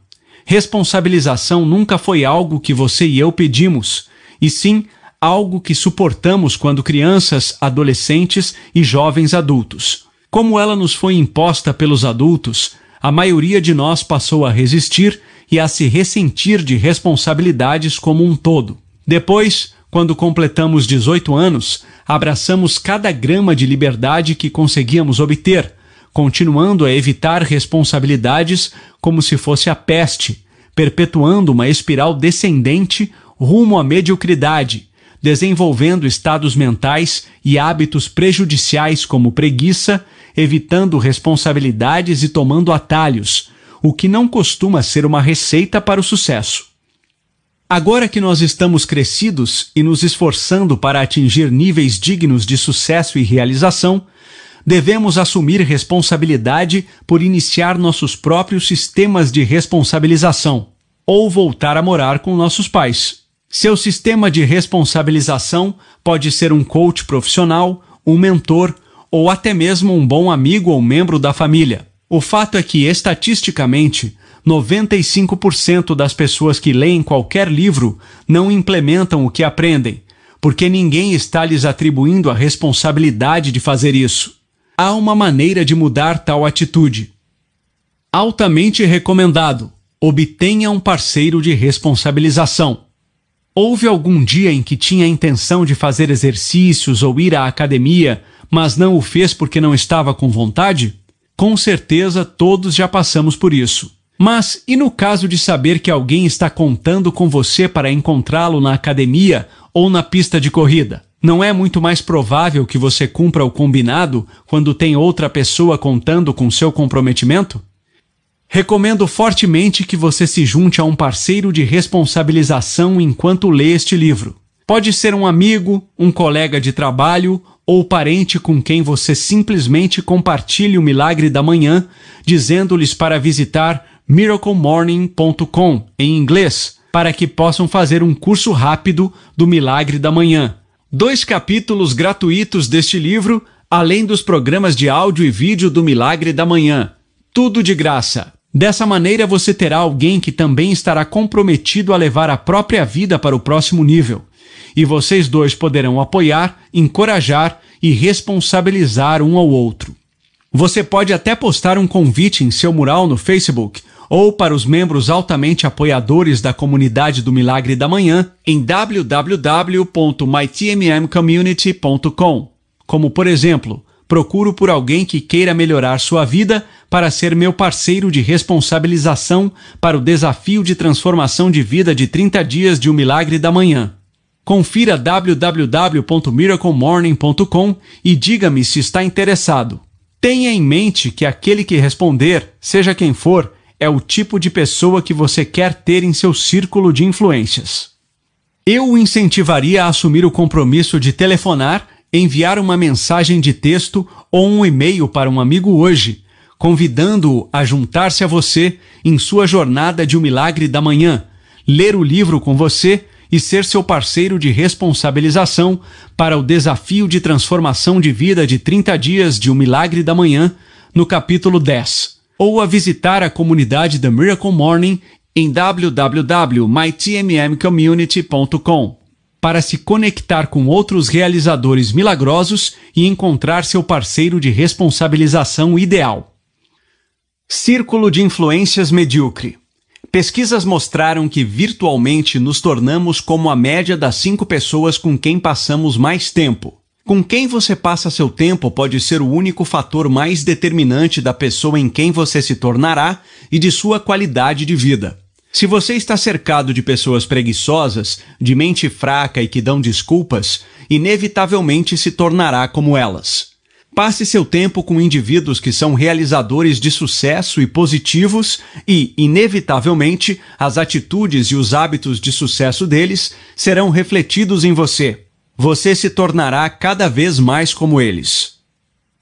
Isso é verdade em todas as áreas: sucesso, saúde, felicidade, peso, renda. Se todos os seus amigos são, de modo geral, pessoas felizes e otimistas, então você se tornará naturalmente mais feliz e otimista apenas estando perto deles. Se todos os seus amigos são bem-sucedidos e ganham mais de 100 mil dólares por ano, mesmo que você entre no círculo deles ganhando muito menos, você será automaticamente puxado pelo nível de pensamento deles e será influenciado pelos hábitos que eles estabeleceram para ter sucesso. Do contrário, se a maioria daqueles com quem você se associa está constantemente reclamando e se concentrando no lado negativo da vida, as probabilidades são de que você também estará. Se seus amigos não estão se esforçando para melhorar suas vidas, ou se estão com dificuldades financeiras, então eles não vão desafiá-lo ou inspirá-lo a fazer melhor. Infelizmente, haverá muitos tentando progredir na vida, mas sendo puxados para baixo por aqueles ao seu redor. Isso pode ser especialmente difícil quando essas pessoas são sua família. Você deve ser forte e se assegurar de passar menos tempo com os que não o encorajam e desafiam a ser o melhor que pode ser. Procure pessoas que acreditem em você, o admirem e possam ajudá-lo a chegar aonde quer ir na vida. Você deve procurar ativamente tais indivíduos para melhorar seu círculo de influências. Eles quase nunca aparecem por acaso. Eis algumas maneiras que você pode fazer isso.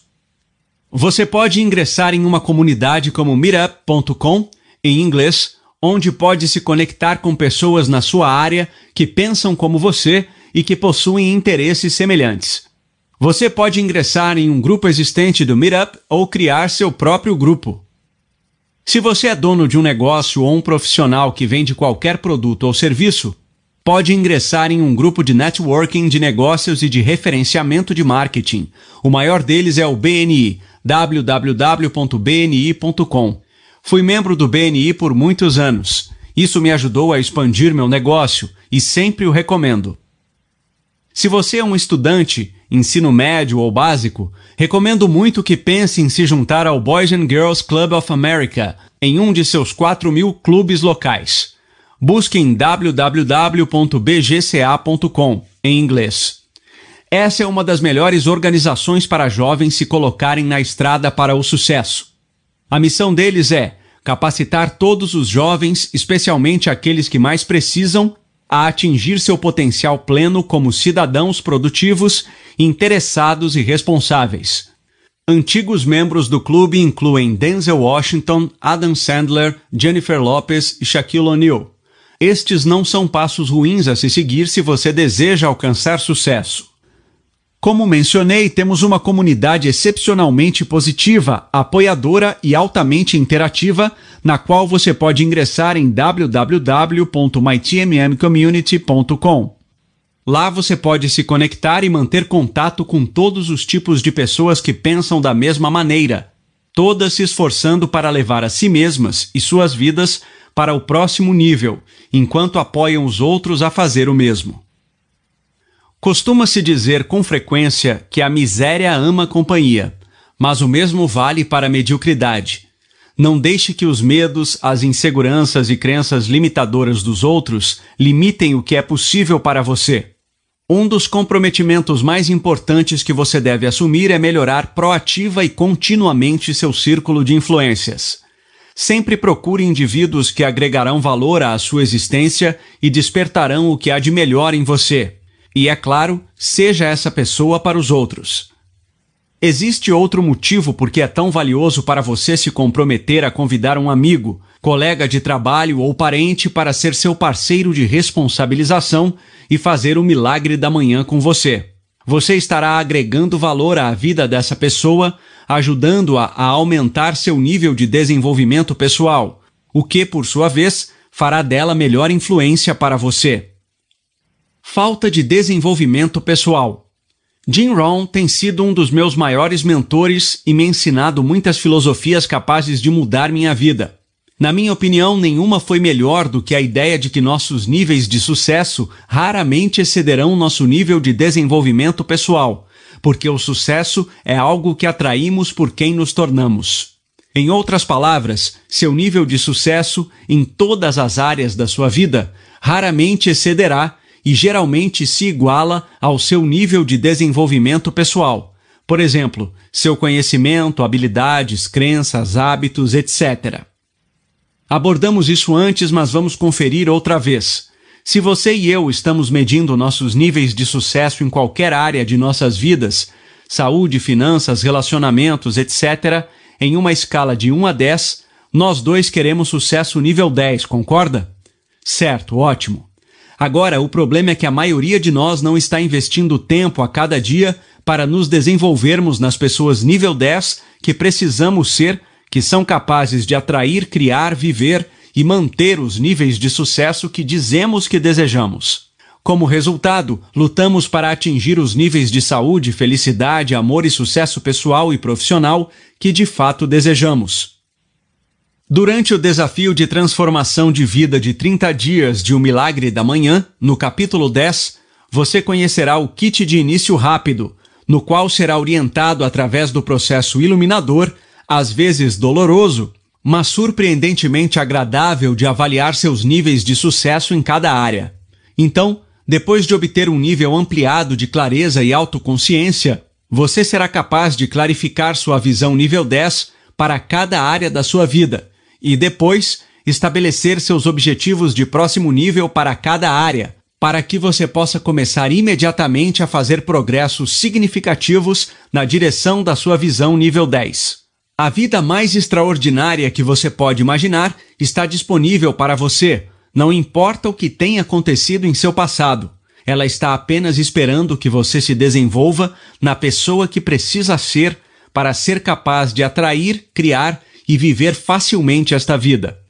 O milagre da manhã o capacitará a se tornar aquela pessoa nível 10 que precisa ser para atrair, criar e manter com facilidade e consistência o sucesso nível 10 que você deseja em todas, sim, todas, as áreas de sua vida. Lembre-se sempre de que, quando fracassamos em criar tempo para o desenvolvimento pessoal, somos forçados a criar tempo para a dor e dificuldades. O milagre da manhã lhe dará esse tempo para um desenvolvimento pessoal extraordinário. Falta de urgência. Indiscutivelmente a causa de mediocridade e de potencial não atingido mais significativa, o que impede que 95% da nossa sociedade crie e viva a vida que realmente deseja, é que a maioria das pessoas não tem nenhum senso de urgência para melhorar a si mesma para que possa melhorar sua vida. É da natureza humana viver em um estado mental de algum dia e pensar que a vida resolverá a si mesma. Como isto está funcionando para todo mundo? Este estado mental de algum dia é perpétuo e leva a uma vida de procrastinação, potencial não atingido e remorso. Você acorda um dia e se pergunta que diabos aconteceu. Como sua vida acabou ficando assim? Como você acabou assim? Uma das coisas mais tristes é viver com remorso sabendo que você poderia ter, ser e fazer muito mais. Lembre-se desta verdade. O agora importa mais do que qualquer outro momento, pois é o que você está fazendo hoje que está determinando em quem você está se tornando, e quem você está se tornando sempre determinará a qualidade e a direção da sua vida. Se você não assumir o compromisso hoje de começar a se tornar a pessoa que precisa ser para criar a vida extraordinária que deseja, o que o faz pensar que amanhã, ou semana que vem, ou mês que vem, ou ano que vem, será diferente. Não será, e é por isso que você tem de estabelecer seu limite. Passo 3. Estabeleça seu limite.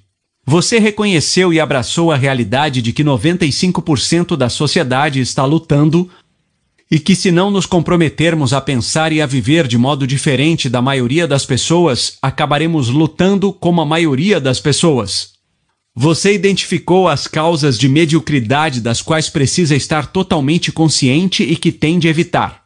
O terceiro passo é estabelecer seu limite. Tome uma decisão quanto ao que você começará a fazer diferente a partir de hoje. Não amanhã, não semana que vem, nem no mês que vem você precisa tomar uma decisão hoje de que está pronto para fazer as mudanças necessárias para garantir que será capaz de criar a vida que de fato deseja. Para levar seu sucesso pessoal e profissional ao nível que jamais atingiram, você precisa estar disposto a se comprometer em um nível que jamais se comprometeu. Você está pronto para assumir esse compromisso? Sua vida inteira muda no dia em que você decide que não aceitará mais mediocridade para si mesmo. Quando você se dá conta de que hoje é o dia mais importante de sua vida. Quando você decide que agora importa mais do que qualquer outro momento, porque é em quem você está se tornando a cada dia, baseado nas decisões e nas ações que vem tomando, que está determinando quem você será pelo restante de seus dias. A possibilidade de mediocridade existe para todos, porque ser medíocre significa simplesmente, consciente ou inconscientemente, ser o mesmo que você sempre foi. Mediocridade não tem nada a ver com como você se compara com os outros.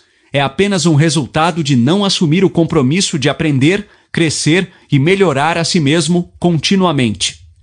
Enquanto ser extraordinário, o que leva a níveis de sucesso extraordinários, é um resultado de escolher aprender, crescer e ser um pouco melhor a cada dia do que você foi no passado.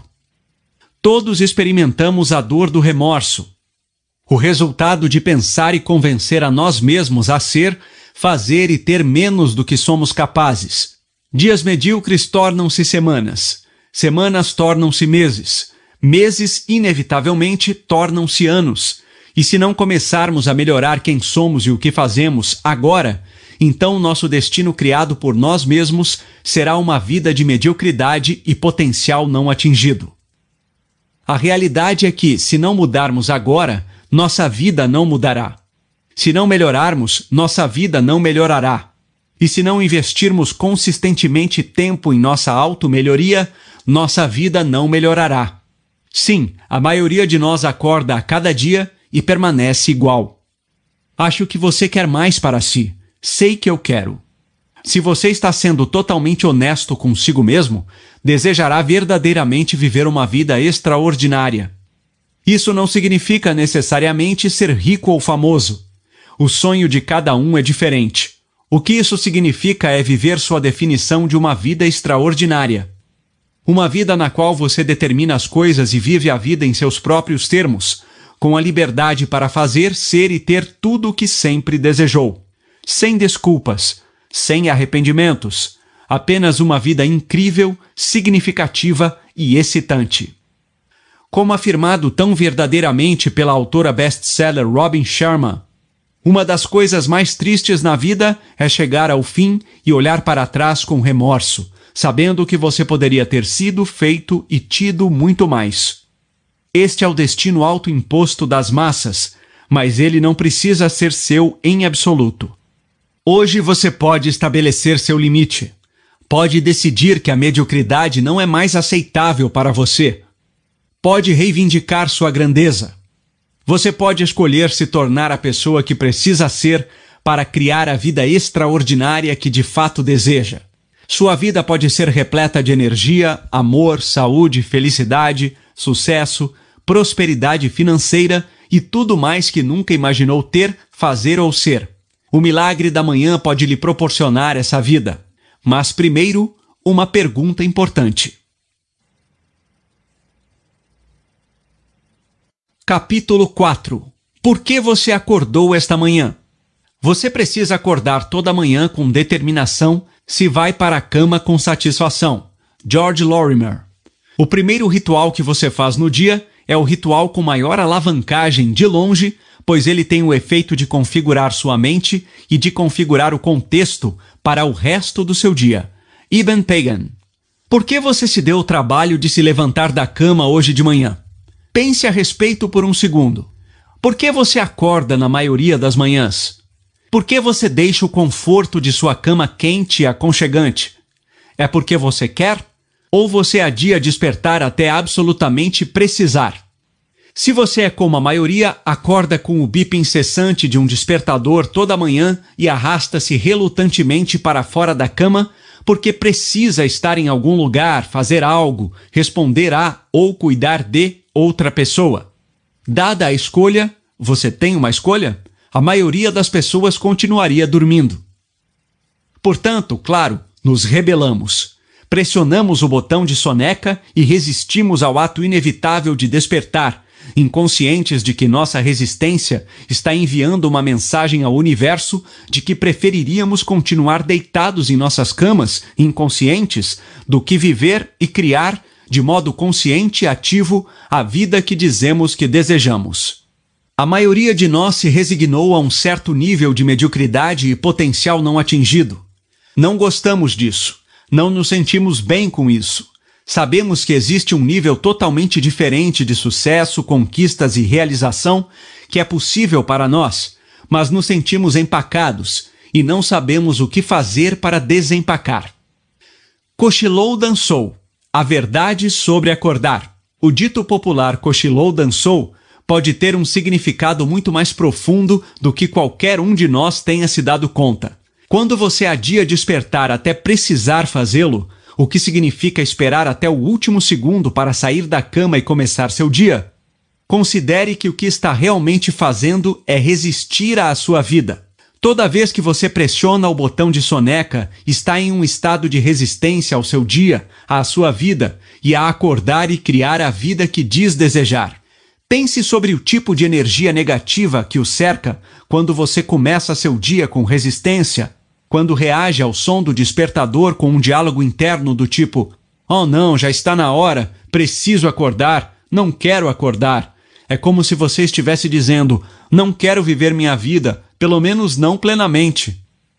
Muitos dos que sofrem de depressão relatam que o horário da manhã é o mais difícil. Eles acordam apavorados. Às vezes é por causa de um trabalho ao qual se sentem obrigados a ir, ou de um relacionamento que está fracassando. Algumas pessoas se sentem dessa forma apenas por causa da natureza da depressão e sua capacidade de pesar sobre a mente, as emoções e o coração sem precisar de um motivo específico. O tom da nossa manhã tem poderoso impacto no tom do resto do nosso dia. Acaba se tornando um ciclo. Acordar com desespero, passar o dia continuando a se sentir assim, ir dormir sentindo-se ansioso ou deprimido, depois repetir o ciclo de melancolia no dia seguinte. As pessoas não apenas estão perdendo a abundância de clareza, energia, motivação e poder pessoal que vem de acordar de propósito, como também a resistência delas a esse ato diário inevitável é uma afirmação desafiadora ao universo de que prefeririam permanecer deitadas na cama, inconscientes, do que criar e viver a vida que desejam.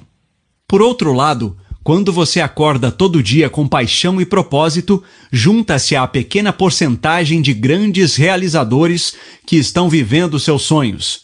Mais importante, você será feliz. Simplesmente mudando sua abordagem sobre como acorda de manhã, você literalmente mudará tudo. Mas não aceite a minha palavra. Confie nesses famosos que acordam e acordaram cedo. Oprah Winfrey, Tony Robbins, Bill Gates, Howard Schultz, Deepak Chopra, Wayne Dyer, Thomas Jefferson, Benjamin Franklin, Albert Einstein, Aristóteles e muitos outros que são demais para listar aqui. Ninguém jamais nos ensinou que podemos mudar nossa vida inteira aprendendo a conscientemente estabelecer a intenção de despertar toda manhã com um desejo genuíno e entusiasmo.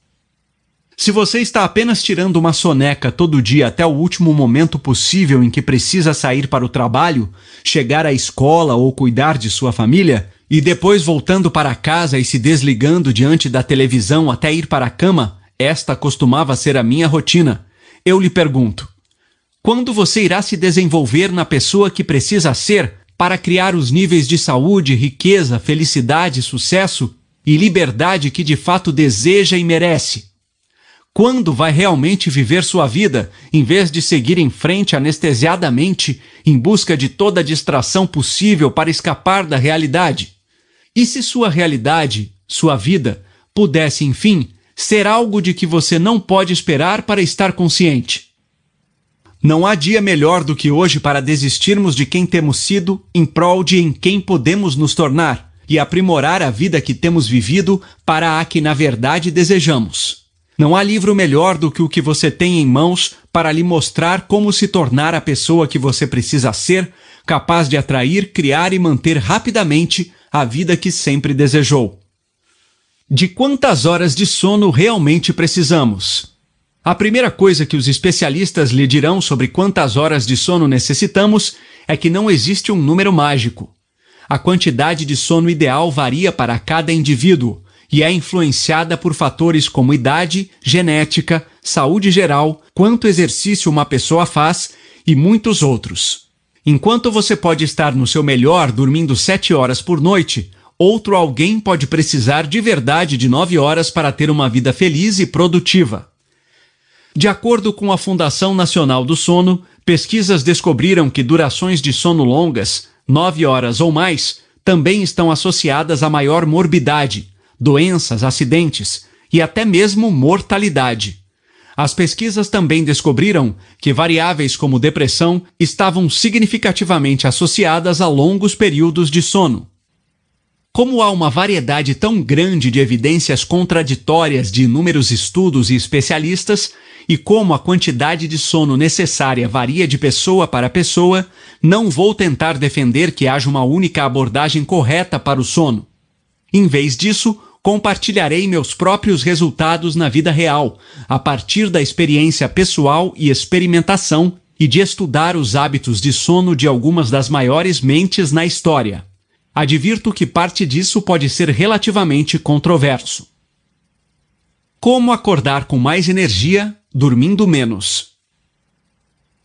Experimentando diversas durações de sono, assim como aprendendo as de muitos outros praticantes do milagre da manhã, que testaram esta teoria, descobri que o modo como nosso sono afeta a nossa biologia é amplamente influenciado pela nossa crença pessoal em relação a quanto sono precisamos. Em outras palavras, como nos sentimos quando acordamos de manhã, e esta é uma distinção muito importante, não é baseado unicamente em quantas horas de sono temos, mas sofre significativo impacto de como dissemos a nós mesmos que nos sentiríamos quando acordássemos.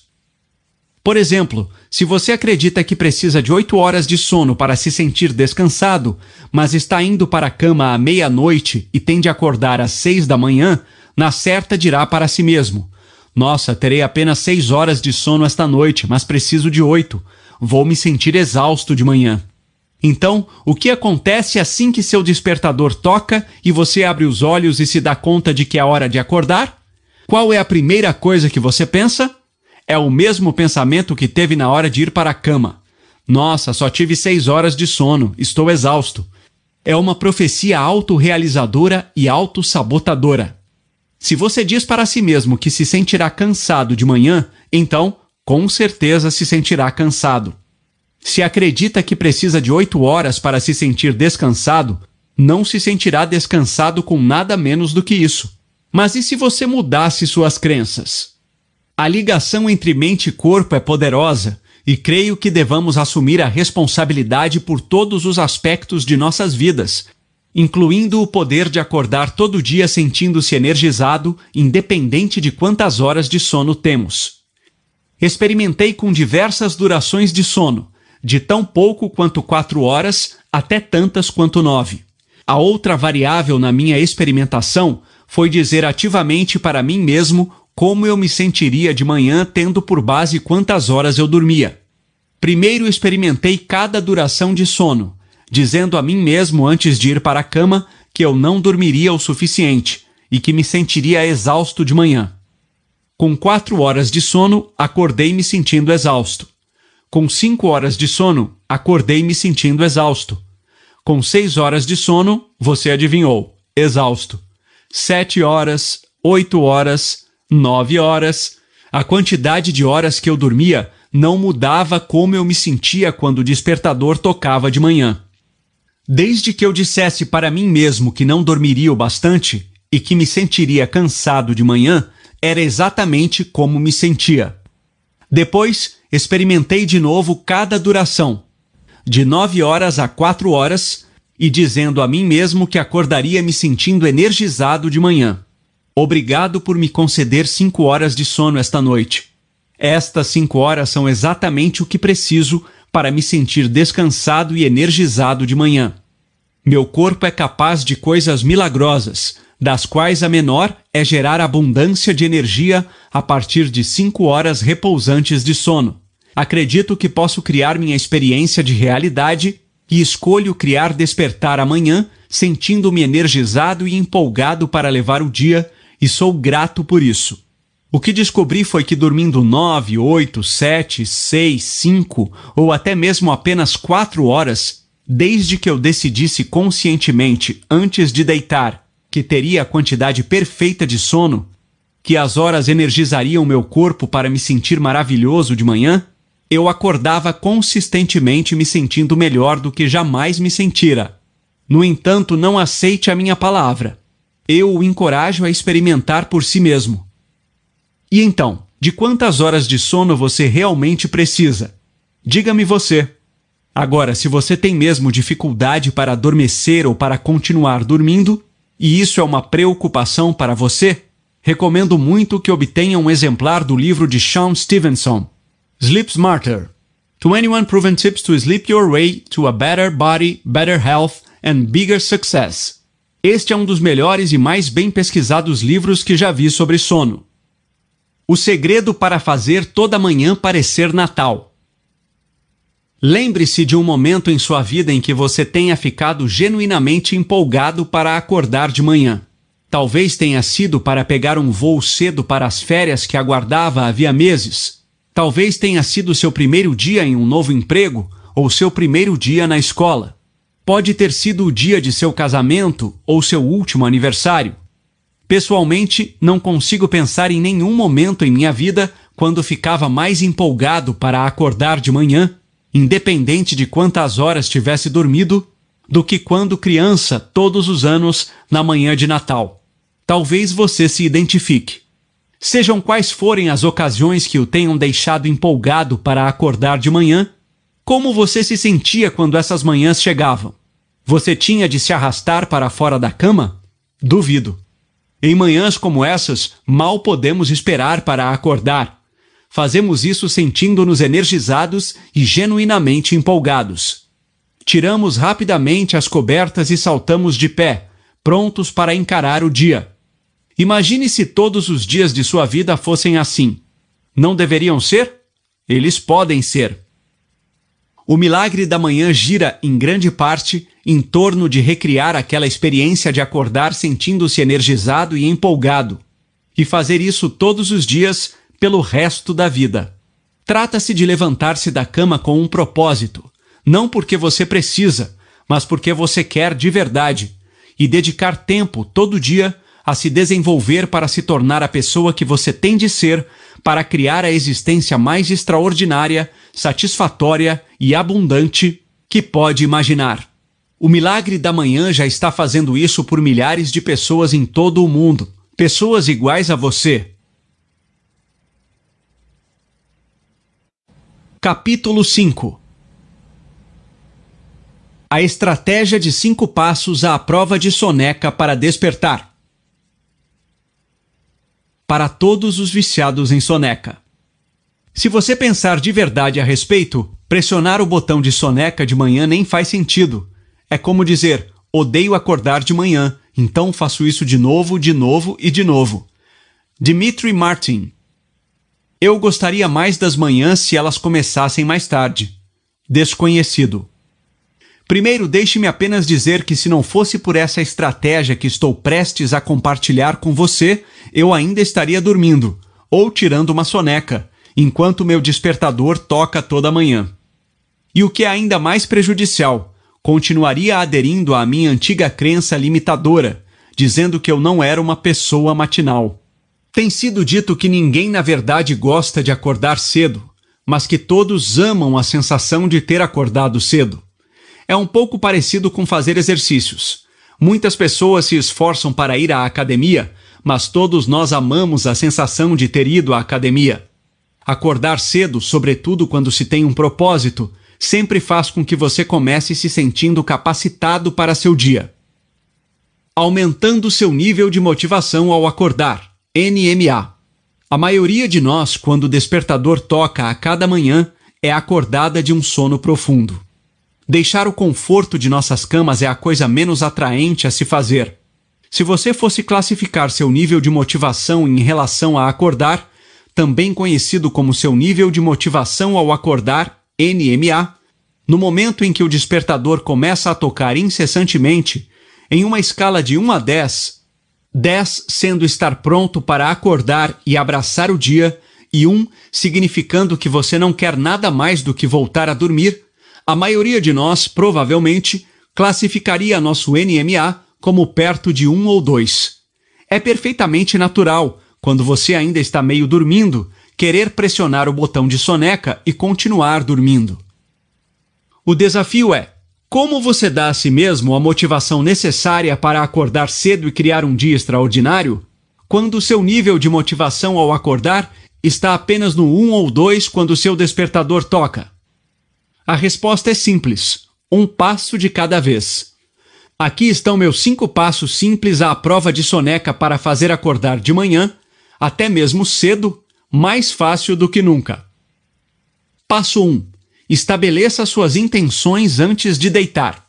A primeira chave para despertar é lembrar-se disto. Seu primeiro pensamento de manhã costuma ser o último pensamento que você teve antes de ir para a cama. Por exemplo, todos tivemos noites nas quais mal conseguíamos adormecer porque estávamos empolgados demais para acordar na manhã seguinte. Fosse véspera de Natal, a noite anterior ao seu aniversário, seu primeiro dia na escola, o começo de um novo emprego ou a saída para as férias, assim que o despertador tocava, você abria os olhos com entusiasmo e empolgação para sair da cama e abraçar o dia. Por outro lado, se seu último pensamento antes de ir para a cama foi algo como: Não consigo acreditar que preciso me levantar em seis horas, estarei exausto de manhã, então seu primeiro pensamento quando o despertador tocar deverá ser algo do tipo: Oh meu Deus, já se passaram seis horas, só quero continuar dormindo. Portanto, o segredo é decidir e criar toda noite, conscientemente, uma expectativa positiva para a manhã seguinte.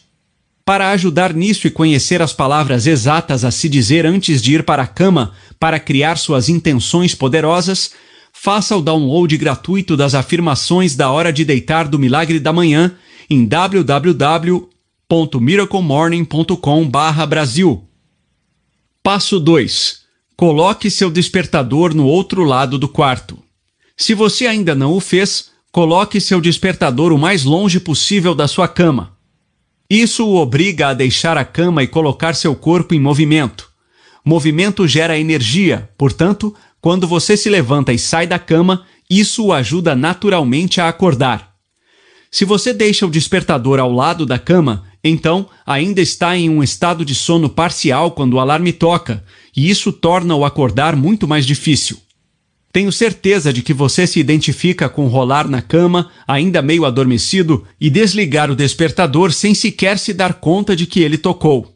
Sei que em muitas ocasiões cheguei a convencer a mim mesmo de que meu despertador era apenas parte do sonho que eu estava tendo. O simples ato de obrigar a si mesmo a sair da cama para desligar o despertador aumentará instantaneamente seu NMA de NMA 1 para NMA 2. No entanto, você provavelmente estará mais sonolento do que desperto. Portanto, passo 3. Escove os dentes. Eu sei, eu sei. Sério, Hall, você está me mandando escovar os dentes? Sim, o ponto é que você está fazendo coisas impensadas nos primeiros poucos minutos e apenas dando ao seu corpo tempo para acordar. Portanto, depois de desligar o despertador, vá direto até a pia do banheiro para escovar os dentes e jogar um pouco de água quente ou fria no rosto. Esta atividade simples aumentará seu nível de motivação ao acordar de NMA 2 para NMA 3 ou NMA 4 Agora que sua boca está com aroma de menta, é hora de. Passo 4. Beba um copo cheio de água. É crucial que a primeira coisa que você faça seja se hidratar toda manhã. Depois de 6 a 8 horas sem água, você estará moderadamente desidratado e a desidratação provoca cansaço. Muitas vezes, quando as pessoas se sentem cansadas, em qualquer horário do dia, tudo de que precisam é de mais água e não de mais sono. Comece pegando um copo d'água, ou você pode fazer o que eu faço: encha-o na noite anterior para que já esteja ali para você de manhã. E beba-o o mais rápido que seja confortável para você. O objetivo é reidratar seu corpo e sua mente o mais rápido possível, para repor a água da qual você foi privado durante as horas que passou dormindo. Quando você bebe um copo d'água e se hidrata, seu nível de motivação ao acordar passa de NMA 3 ou NMA 4 para NMA 4 ou NMA 5. Passo 5. Vista suas roupas de ginástica. Por último, mas não menos importante, vista suas roupas de exercício para que você esteja pronto para sair do quarto e começar imediatamente seu milagre da manhã. Algumas pessoas preferem começar o dia pulando no chuveiro, mas acredito que devemos merecer nossa chuveirada matinal suando primeiro. Exercícios matinais são cruciais para maximizar seu potencial, pois o colocam em um estado de pico mental, físico e emocional para que você possa ganhar o dia. Falaremos sobre exercícios mais aprofundadamente no próximo capítulo. Executar esses passos simples leva apenas cerca de 5 minutos, e quando você os realiza, seu nível de motivação ao acordar deve alcançar naturalmente NMA 5 ou NMA 6. Nesse ponto, muito menos disciplina é necessária para permanecer acordado para seu milagre da manhã. Se você fosse tentar assumir esse compromisso quando seu despertador tocou, enquanto estava em NMA 1, seria uma decisão muito mais difícil de ser tomada. Eis uma revisão rápida da estratégia de cinco passos à prova de soneca para despertar, para tornar significativamente mais fácil acordar e permanecer acordado. 1. Um, estabeleça suas intenções na noite anterior. Este é o passo mais importante. Lembre-se, seu primeiro pensamento de manhã costuma ser o último que você teve antes de ir para a cama. Portanto, assuma a responsabilidade de criar empolgação genuína para a manhã seguinte, toda noite antes de se deitar.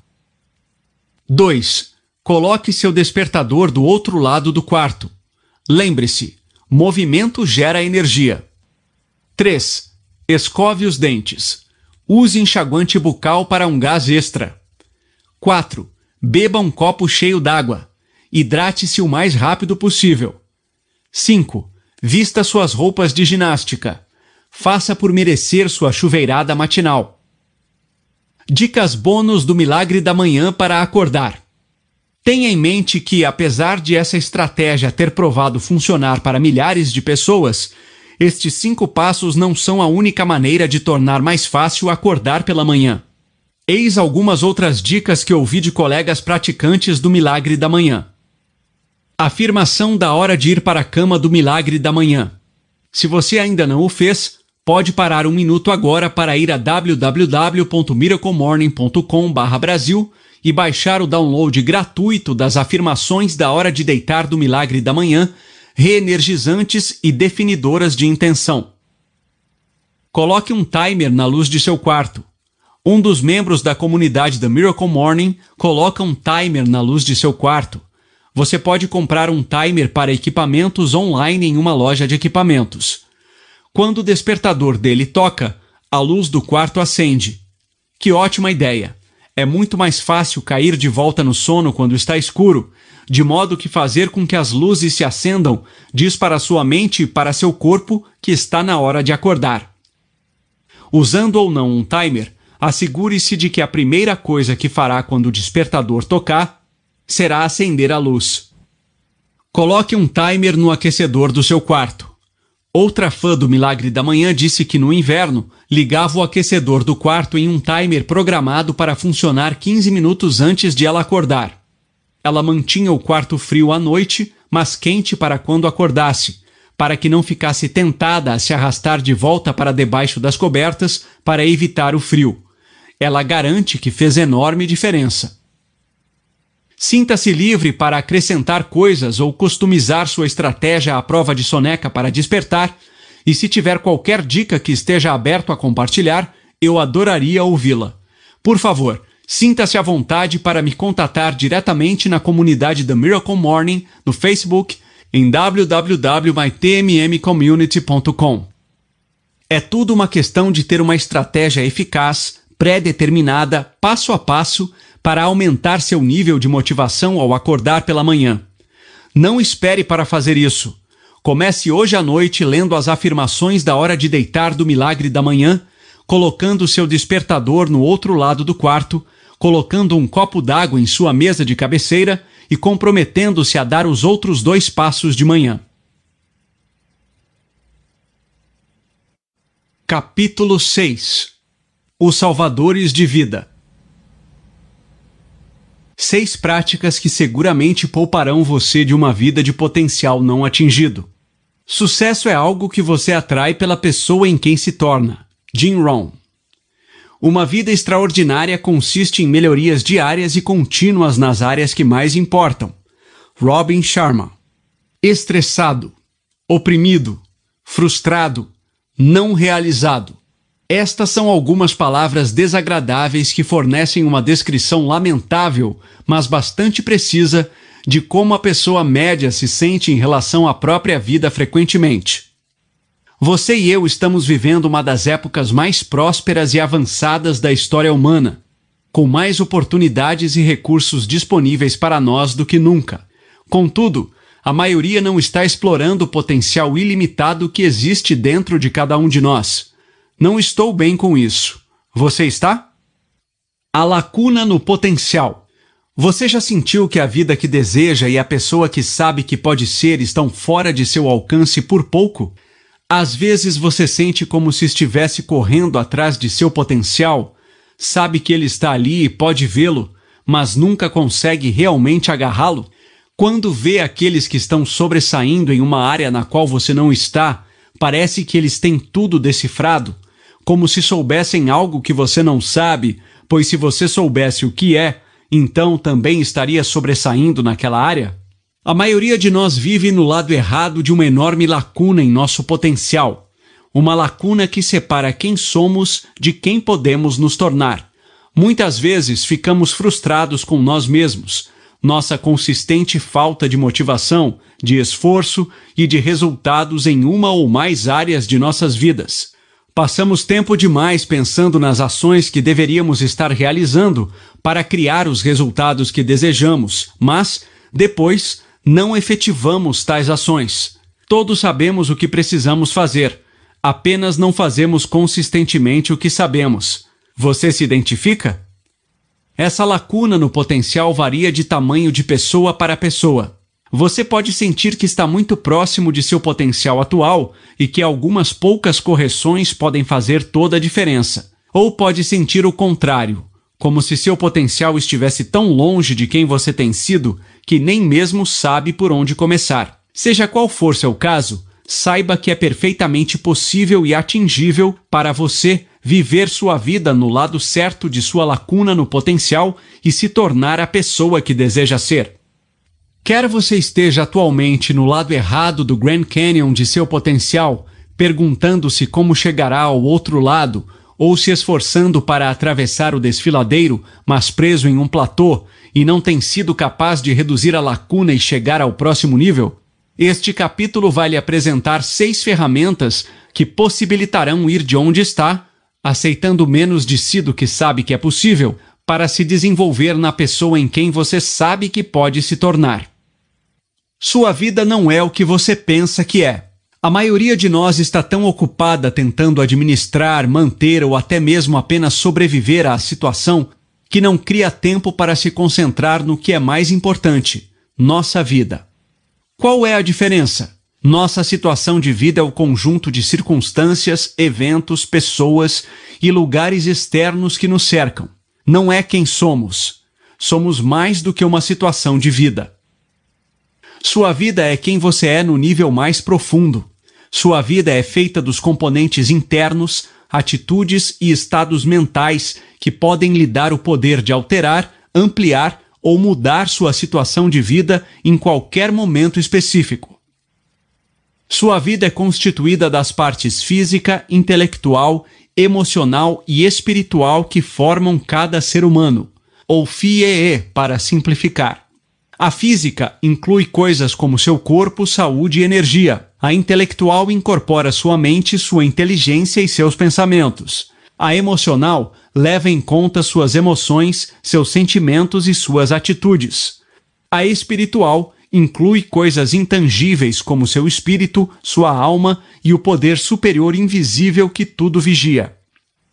Sua vida é onde jaz sua capacidade de criar novos sentimentos, perspectivas, crenças e atitudes em seu mundo interior para que você possa criar ou alterar as circunstâncias, os relacionamentos, os resultados e qualquer outra coisa no âmbito externo de sua situação de vida.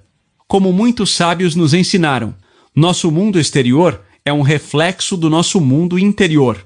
Concentrando tempo e empenho a cada dia em desenvolver seu FIEE e tornando-se constantemente uma versão melhor de si mesmo, sua situação de vida inevitavelmente, quase automaticamente, melhorará. Posso lhe assegurar que, através da minha própria jornada transformadora, das profundezas da mediocridade, justificando minhas desculpas e vivendo a maioria das áreas da minha vida em algum ponto entre medíocre e médio, para atingir objetivos que um dia me pareciam impossíveis, seu comprometimento com o desenvolvimento pessoal diário será tão instrumental para a sua transformação quanto foi para a minha. Hora de salvar a vida que você merece viver. Para muitas pessoas, a vida extraordinária, realizadora e abundante que realmente desejam, nossa vida nível 10, lhes escapa porque elas estão oprimidas e sobrecarregadas demais por sua situação de vida cotidiana. Sua situação de vida está corroendo todo o seu tempo, de modo que sua vida, o que mais importa, não está sendo cuidada. Para poupar sua vida a nível 10 de ser negligenciada e limitada pelas demandas de nossa situação de vida, o que acaba levando a uma existência de remorso, potencial não atingido e até de mediocridade, você deve priorizar e dedicar tempo todo dia para seu desenvolvimento pessoal. Aqui entram os salvadores de vida do milagre da manhã, um conjunto de seis práticas diárias que expandem e mudam sua vida cada uma desenvolvendo um ou mais dos seus aspectos físico, intelectual, emocional e espiritual, para que você possa se tornar quem precisa ser para criar a vida que deseja. Lembre-se, quando você muda seu mundo interior, sua vida, então seu mundo exterior, sua situação de vida, melhorará paralelamente. O primeiro S dos salvadores de vida. Não, não é sono. Desculpe-me. Apesar de saber que muitas pessoas adorariam poder dormir no caminho para o sucesso, a vida simplesmente não funciona dessa maneira. A menos que você tenha sido congelado criogenicamente e esteja esperando uma grande herança quando for descongelado. Eis aqui seis práticas poderosas e comprovadas de desenvolvimento pessoal, conhecidas como salvadores de vida, que você utilizará para obter acesso às forças poderosas que já existem dentro de você que o capacitarão a alterar, modificar ou transformar qualquer área de sua vida. Vamos ver cada uma das seis ferramentas de desenvolvimento pessoal que constituem os salvadores de vida e como cada uma o ajudará a se tornar a pessoa que precisa ser para atrair, criar e viver facilmente a vida mais extraordinária que jamais imaginou. Salvadores de vida. Silêncio. Na atitude de silêncio, a vida encontra o caminho sob uma luz mais clara. E o que é elusivo e enganador resolve-se em uma clareza cristalina. Mahatma Gandhi. Você pode aprender mais em uma hora de silêncio do que em um ano de livros. Matthew Kelly. Silêncio é a primeira prática dos salvadores de vida e pode ser uma das áreas mais importantes para melhorar nossos ruidosos estilos de vida acelerados e superestimulados refiro-me ao poder transformador de vida do silêncio intencional. Intencional significa simplesmente que você está se engajando em um período de silêncio com um propósito altamente vantajoso em mente, não apenas por fazê-lo. Como Matthew Kelly afirma tão eloquentemente em seu livro best-seller O Ritmo da Vida, você pode aprender mais em uma hora de silêncio do que em um ano de livros. Essa é uma afirmação poderosa de um homem muito sábio. Se você quer reduzir imediatamente seus níveis de estresse para começar o dia com o tipo de calma, clareza e paz de espírito que lhe permitirá permanecer concentrado no que lhe é mais importante e até dançar à beira da iluminação, fazer o oposto do que a maioria das pessoas faz, comece cada manhã com um período de silêncio intencional. Os benefícios do silêncio que melhoram a vida têm sido bem documentados ao longo da história. Do poder da oração à mágica da meditação, Algumas das maiores mentes da história usaram o silêncio intencional para transcender as próprias limitações e criar resultados extraordinários. Como suas manhãs costumam começar? Você investe tempo em se centrar e criar um estado mental ideal para lhe conduzir pelo resto do dia? Ou costuma esperar para acordar até ter algo para fazer? As palavras calma, tranquila ou rejuvenescedora descrevem sua manhã média? Se sim, parabéns. Você já está um passo à frente do restante de nós. Para a maioria de nós, palavras como apressada, agitada, estressante ou até mesmo caótica podem descrever melhor nossa manhã típica. Para outros, lento, preguiçoso e sonolento podem ser uma descrição mais precisa de como nosso dia começa. Qual desses cenários reproduz melhor suas manhãs? Manhãs, para muitos de nós, são tipicamente bem agitadas e apressadas. Em geral, estamos correndo de um lado para o outro, tentando nos aprontar para o dia, e nossas mentes, muitas vezes, estão infestadas por diálogos internos sobre o que precisamos fazer, para onde temos de ir, quem precisamos ver, o que nos esquecemos de fazer, o fato de que estamos atrasados uma discussão com nosso parceiro ou parente. Outros têm dificuldades para simplesmente seguir em frente na maioria das manhãs. Sentem-se lentos, preguiçosos e improdutivos. Portanto, para a grande maioria de nós, as manhãs ou são estressantes e apressadas ou lentas e improdutivas. Nenhuma das duas representa a maneira ideal de começar nosso dia. O silêncio é uma das melhores maneiras para reduzir o estresse imediatamente, enquanto aumenta sua autoconsciência e proporciona a clareza que lhe permitirá manter o foco em seus objetivos, suas prioridades e o que é mais importante, para a sua vida a cada dia. Aqui estão algumas das minhas atividades preferidas para você escolher e praticar durante seu período de silêncio, em nenhuma ordem específica seguidas por uma simples meditação para você começar.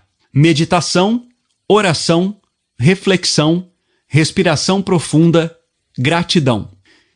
Em algumas manhãs faço apenas uma dessas atividades, em outras eu as combino.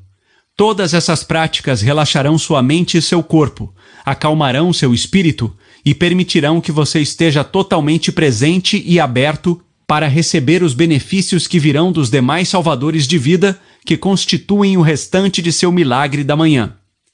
É muito importante que você não fique na cama para fazer isso e que preferivelmente saia de seu quarto.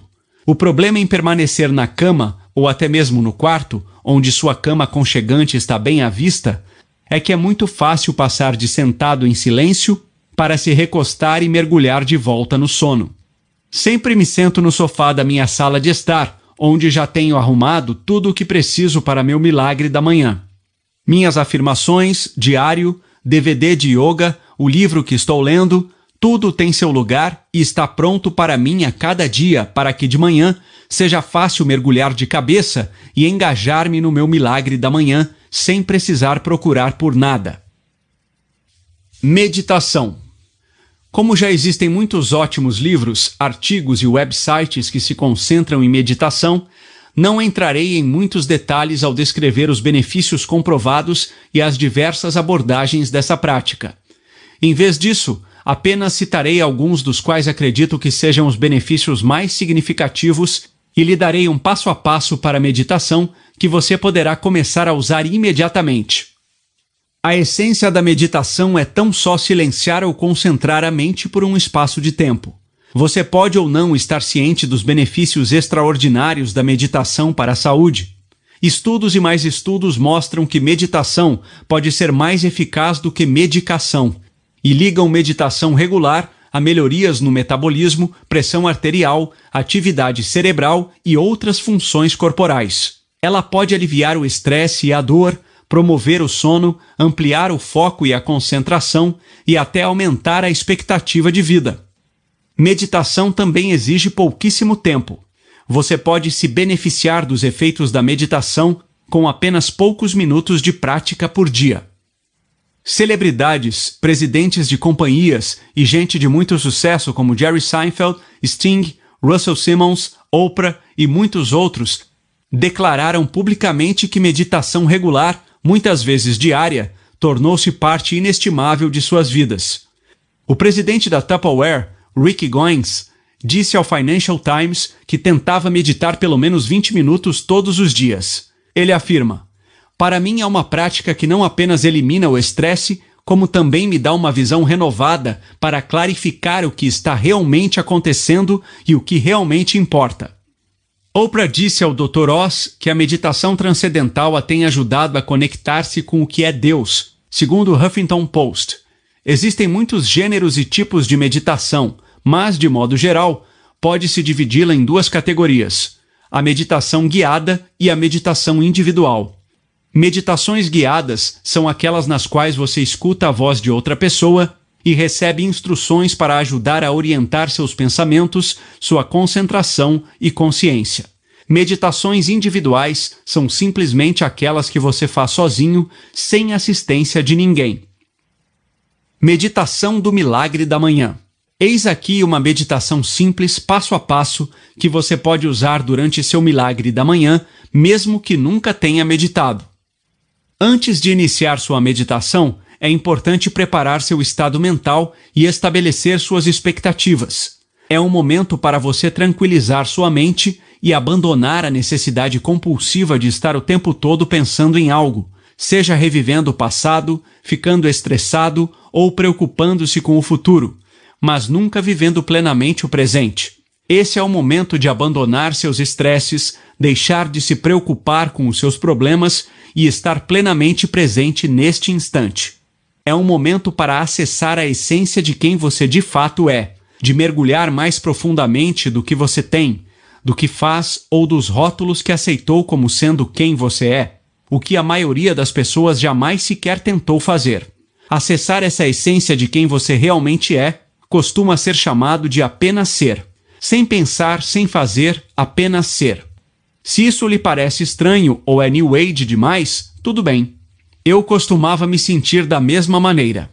Na certa é porque você nunca tentou, mas graças a Deus você está prestes a tentar. Encontre um lugar silencioso e confortável para se sentar. No sofá, em uma cadeira, no chão ou em uma almofada. Sente-se ereto, de pernas cruzadas. Você pode fechar os olhos ou olhar para o chão, cerca de 60 centímetros à sua frente. Comece concentrando-se em sua respiração, respirando profunda e demoradamente. Inspire pelo nariz e expire pela boca. E assegure-se de que esteja respirando com a barriga, não com o peito. A respiração mais eficaz deve fazer sua barriga se expandir, não seu peito. Agora, comece a ritmar sua respiração. Inspire lentamente contando 3 segundos. 1, 2, 3. Segure por 3 segundos. Um, dois, três. Depois expire lentamente, contando até três. Um, dois, três. Sinta seus pensamentos e suas emoções se acomodando enquanto se concentra na respiração. Esteja ciente de que, enquanto tenta acalmar sua mente, pensamentos ainda o visitarão. Apenas os reconheça, depois deixe-os ir embora, sempre retornando a concentração para a sua respiração. Lembre-se de que esse é o momento para você abandonar a necessidade compulsiva de estar constantemente pensando em algo. Esse é o momento para abandonar seu estresse e parar de se preocupar com seus problemas. Esse é o instante para estar plenamente presente neste momento. Isto costuma ser chamado de apenas ser. Sem pensar, sem fazer, apenas ser. Continue a seguir suas respirações e imagine estar inspirando energia positiva, amorosa e tranquila, e expirando todas as suas preocupações e o seu estresse. Desfrute o silêncio. Desfrute o momento. Apenas respire. Apenas seja. Se você descobrir que tem um fluxo constante de pensamentos, concentrar-se em uma única palavra ou frase e repeti-la de novo e de novo para si mesmo enquanto inspira e expira poderá ajudá-lo. Por exemplo, você pode tentar algo como: inspire, eu respiro em paz. Expire, eu expiro amor. Eu respiro em paz. Inspire, eu expiro amor. Expire, Você pode trocar as palavras paz e amor por qualquer outra coisa que acredite precisar mais em sua vida. Confiança, fé, energia, crença, etc. E o que você sentir que quer dar mais ao mundo. Meditação é um presente que você pode dar a si mesmo todos os dias. É realmente um presente incrível. O tempo que passo meditando tornou-se uma das partes favoritas do meu dia. É um momento para estar em paz, experimentar gratidão e um instante de liberdade das coisas que nos estressam e nos preocupam no cotidiano. Pense na meditação diária como férias temporárias de seus problemas. Sim, seus problemas continuarão existindo quando você terminar sua meditação diária, mas você descobrirá que está muito mais centrado e mais bem equipado para solucioná-los. Pensamentos finais sobre silêncio. Não existe apenas uma única maneira correta para passar o tempo em silêncio. Você pode rezar, meditar, concentrar-se nas coisas pelas quais é grato ou até mergulhar em pensamentos profundos. Para mim, ficar sentado em silêncio, especialmente meditar, foi bastante difícil no começo, talvez porque sofro do que os médicos diagnosticaram como TDAH, transtorno do déficit de atenção com hiperatividade. Não sei se concordo com o diagnóstico ou mesmo com a ideia de que TDAH seja um distúrbio. Essa é uma conversa para outro momento, mas posso testemunhar que é definitivamente um desafio ficar sentado quieto e acalmar a mente. Pensamentos tendem a ir e vir rapidamente, quicando como uma bola de fliperama, quase sem parar. Portanto, apesar de eu ficar sentado em silêncio, minha mente não parava de disparar. O fato de que permanecer sentado imóvel e clareando a mente era tão difícil para mim foi precisamente o motivo pelo qual precisei me comprometer a dominar a técnica. Levei de três a quatro semanas praticando silêncio todo dia até me sentir competente. Eu chegava a um lugar no qual permitia que pensamentos viessem, eu os reconhecia tranquilamente e depois os deixava tranquilamente ir embora, sem ficar frustrado. Portanto, não se desencoraje se passar tempo em silêncio ou meditar for um desafio para você no começo. Em relação a quanto tempo você deve praticar seu período de silêncio, recomendo começar com 5 minutos, apesar de que, no próximo capítulo, vou lhe ensinar como experimentar os benefícios do silêncio que melhoram sua vida em apenas 60 segundos por dia. Quando comecei essa prática, eu permanecia sentado em silêncio, calmo e relaxado fazia uma oração, meditava, ponderava sobre as coisas pelas quais eu era grato e apenas respirava profundamente por cinco minutos. É uma maneira tão tranquila e perfeita para começar cada dia. Salvadores de vida. Afirmações. É a repetição de afirmações que leva à crença.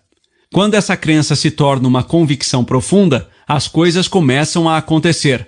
Muhammad Ali, você será um fracasso até gravar no subconsciente a convicção de que é um sucesso. Isso é realizado fazendo uma afirmação a qual dá um estalo. Florence Scovel Shin. Sou o maior. Muhammad Ali afirmava estas palavras repetidamente, então ele se tornou o maior. Afirmações são uma das ferramentas mais eficientes para se tornar rapidamente a pessoa que você precisa ser para conquistar tudo o que deseja na vida. Afirmações permitem que você projete e depois desenvolva o estado mental, pensamentos, crenças, concentração de que precisa para levar qualquer área de sua vida para o próximo nível. Não é coincidência que algumas das pessoas mais bem-sucedidas em nossa sociedade, celebridades como Will Smith, Jim Carrey, Susie Orman, Muhammad Ali, Oprah e muitos outros, tenham todas falado sobre sua crença em que o pensamento positivo e o uso de afirmações as têm ajudado em sua jornada rumo ao sucesso e à riqueza. Quer você se dê conta ou não, falar incessantemente consigo mesmo não é apenas para os loucos. Cada um de nós possui um diálogo interno que ocorre dentro de nossas cabeças, quase sem parar. Grande parte dele é inconsciente, ou seja, não escolhemos conscientemente o diálogo. Em vez disso, permitimos que nossas experiências passadas, tanto boas quanto ruins, passem de novo. Isso não é apenas completamente normal, é um dos processos mais importantes que cada um de nós deve aprender e dominar. Contudo, pouquíssimos assumem a responsabilidade de escolher ativamente elaborar pensamentos positivos e proativos que agregarão valor às suas vidas. Li há pouco uma estatística de que 80% das mulheres têm pensamentos autodepreciativos em relação a si mesmas. Imagem corporal, desempenho no trabalho, a opinião que outras pessoas têm delas, etc., ao longo do dia. Tenho certeza de que os homens também os têm, apesar de poder ser em número menor. Seu diálogo interno exerce dramática influência sobre seu nível de sucesso em todos os aspectos da sua existência: confiança, saúde, felicidade, riqueza, relacionamentos, etc. Suas afirmações ou estão trabalhando a seu favor ou contra você, dependendo de como as está utilizando. Se você não projeta e não escolhe conscientemente suas afirmações, está suscetível a repetir e a reviver os medos, as inseguranças e as limitações de seu passado. No entanto, quando você projeta e escreve ativamente suas afirmações para que estejam alinhadas com o que deseja realizar e com quem você precisa ser para realizar tais coisas, e compromete-se a repeti-las diariamente, de preferência em voz alta, elas são gravadas imediatamente em sua mente subconsciente. Suas afirmações funcionam para transformar a maneira como você pensa e sente, para que possa superar suas crenças e seus comportamentos limitadores e substituí-los por aqueles que necessita para ter sucesso. Como afirmações mudaram minha vida? Minha primeira exposição na vida real ao poder das afirmações aconteceu quando eu morava com um dos meus amigos mais bem-sucedidos, Matt Ricord. Quase todo dia eu ouvia Matt gritando no chuveiro em seu quarto. Pensando que estava me chamando, eu me aproximava da porta apenas para descobrir que ele gritava coisas como: Estou no controle do meu destino. Mereço ser um sucesso. Estou comprometido a fazer tudo o que preciso hoje para atingir meus objetivos e criar a vida dos meus sonhos. Mas que esquisitão, pensava.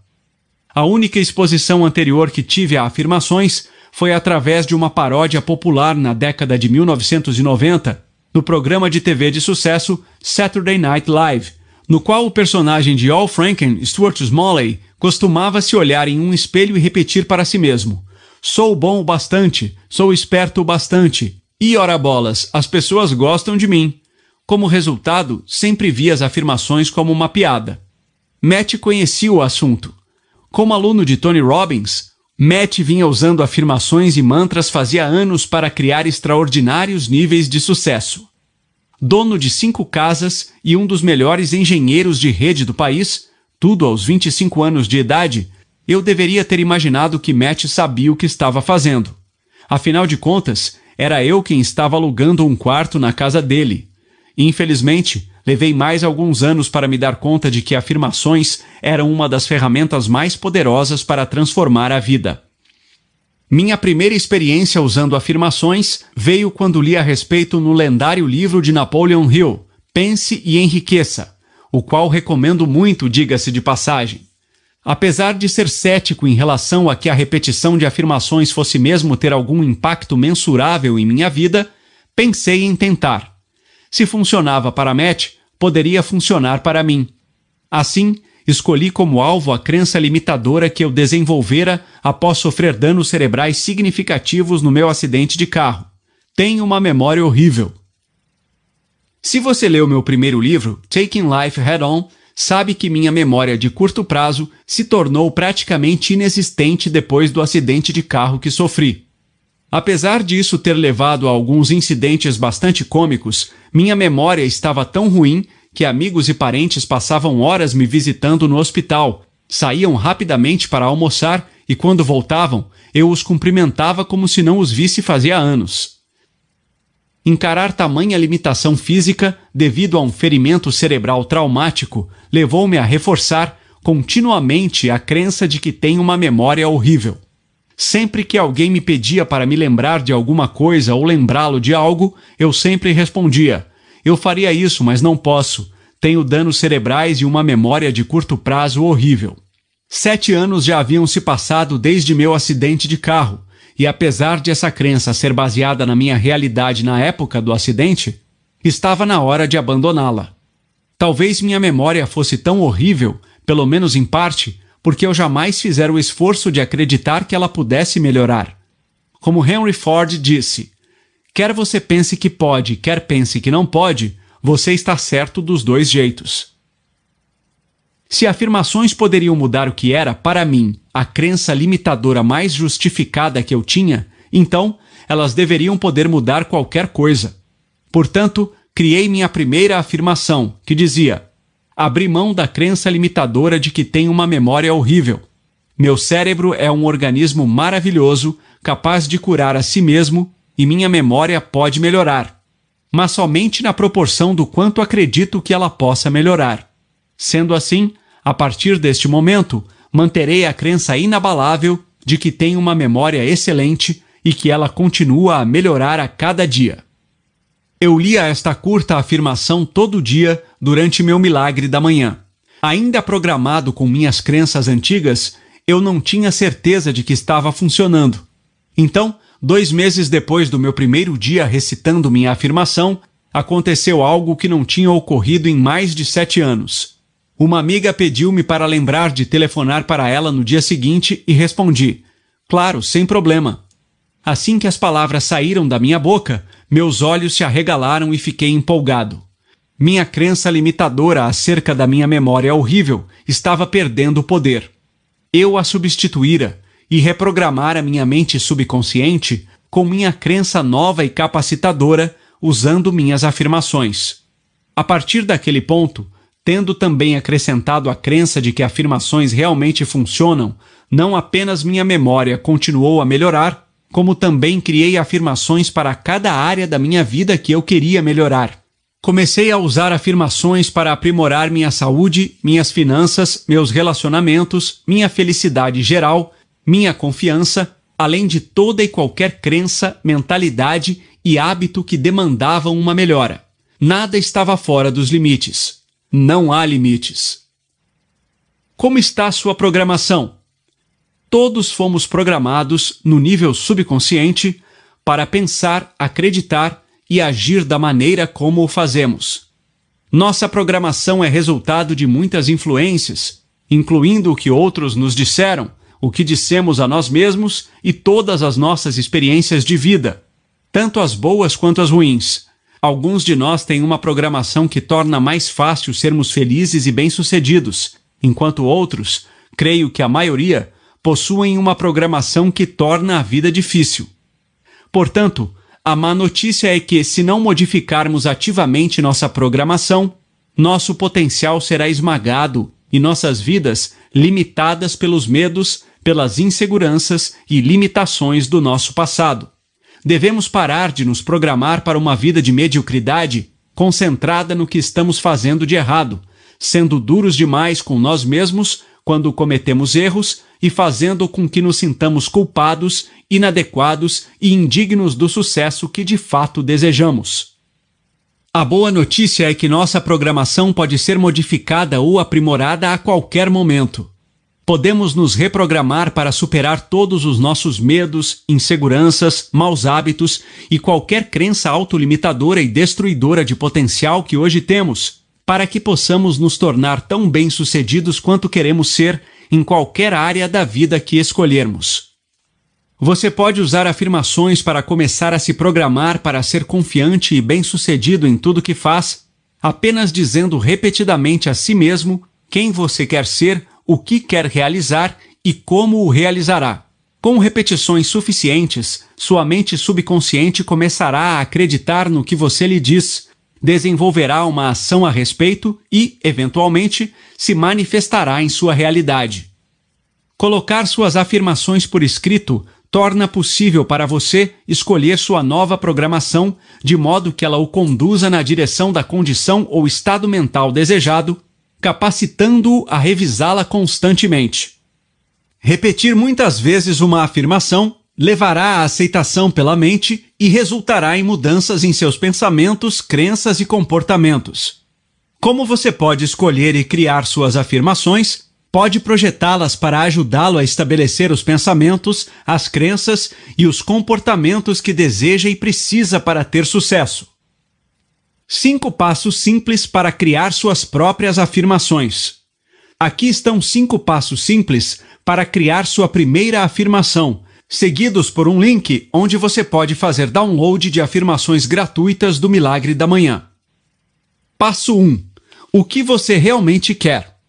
O propósito de uma afirmação escrita é programar sua mente com as crenças, atitudes e comportamentos barra hábitos vitais para que você seja capaz de atrair, criar e manter seus níveis ideais de sucesso. Sucesso nível 10 em todas as áreas de sua vida. Portanto, sua afirmação deve, em primeiro lugar, articular com clareza exatamente como você quer que sua vida seja em cada área. Você pode organizar suas afirmações de acordo com as áreas nas quais quer se concentrar mais em melhorar, como saúde barra boa condição física, mentalidade, emoções, finanças, relacionamentos, espiritualidade, etc. Comece especificando por escrito o que você de fato quer, sua visão ideal para si mesmo e para a sua vida em cada área. Passo 2. Por que você quer isso? Como meu bom amigo Aiden Stock, presidente da Rising Stock Inc., disse-me uma vez: o sábio começa com porquês. Todos desejam ser felizes, saudáveis e bem-sucedidos, mas desejar raramente é uma estratégia eficaz para conseguir isso. Aqueles que superam as tentações da mediocridade e conquistam tudo o que desejam na vida possuem um porquê extraordinariamente estimulante que os motiva. Eles definiram um propósito de vida claro e mais poderoso do que a soma do conjunto de seus problemas insignificantes e dos inúmeros obstáculos que enfrentarão inevitavelmente e acordam todo dia e trabalham para atingir tal propósito. Inclua porque, no nível mais profundo, Todas as coisas que você deseja são importantes para você. Ser absolutamente claro quanto aos seus porquês mais profundos lhe concederá um propósito irrefreável. Passo 3. Quem você está comprometido a ser para criar isso? Como meu primeiro coach Jeff Suey costumava dizer, aqui é onde o pneu encontra a estrada. Em outras palavras, sua vida só melhora depois que você melhora. Seu mundo exterior melhora apenas depois de você ter investido inúmeras horas melhorando a si mesmo. Ser quem você precisa ser e fazer o que você precisa fazer são pré-requisitos para ter o que você deseja ter. Seja claro quanto a quem você precisa ser, está comprometido a ser para levar sua vida, negócio, saúde, casamento, etc., para o próximo nível e além. Passo 4 o que você está comprometido a fazer para conseguir? Que ações você precisará realizar consistentemente para tornar sua visão de vida ideal uma realidade? Quer perder peso? Sua afirmação poderia dizer algo como: Estou 100% comprometido em ir à academia cinco dias por semana e a correr na esteira por no mínimo 20 minutos. Se você é um vendedor, sua afirmação poderia ser: estou comprometido a fazer 20 telefonemas em busca de perspectivas todo dia, das 8 às 9 da manhã. Quanto mais específicas forem suas ações, melhor.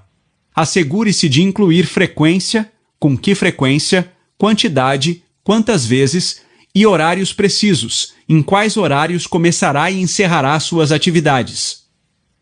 Também é importante começar devagar se você está indo para a academia zero dia por semana, por zero minuto, passar a ir cinco vezes por semana por 20 minutos é um grande salto.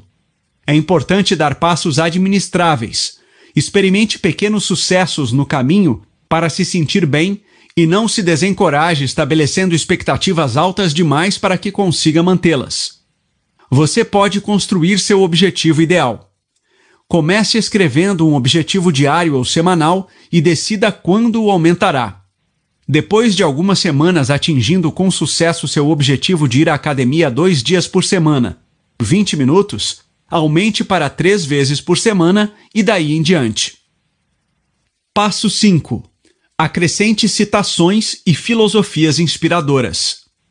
Estou sempre atento a citações e filosofias que eu possa acrescentar às minhas afirmações. Por exemplo, uma das minhas afirmações vem do livro What Got You Here Won't Get You There, de Marshall Goldsmith. A habilidade número um de pessoas influentes é o esforço sincero de fazer com que uma pessoa se sinta como se fosse a mais importante do mundo. Essa é uma das habilidades que Bill Clinton, Oprah Winfrey e Bruce Goodman usaram para se tornar os melhores em suas áreas. Farei isso com cada pessoa que me conectar. Outra diz: siga o conselho de Tim Ferriss. Para maximizar a produtividade, agende blocos de 3 a 5 horas ou metades do dia de atenção singularmente concentrada em uma única atividade ou projeto, em vez de tentar mudar de tarefas a cada 60 minutos. Sempre que vir ou ouvir uma citação que inspire você, ou encontrar uma filosofia ou estratégia capacitadora e pensar consigo mesmo, cara, esta é uma área enorme de melhoria para mim, acrescente-a às suas afirmações. Concentrando-se nelas todos os dias, você começará a integrar as filosofias e estratégias capacitadoras ao seu modo de pensar e de viver, o que melhorará seus resultados e sua qualidade de vida. Pensamentos finais sobre afirmações.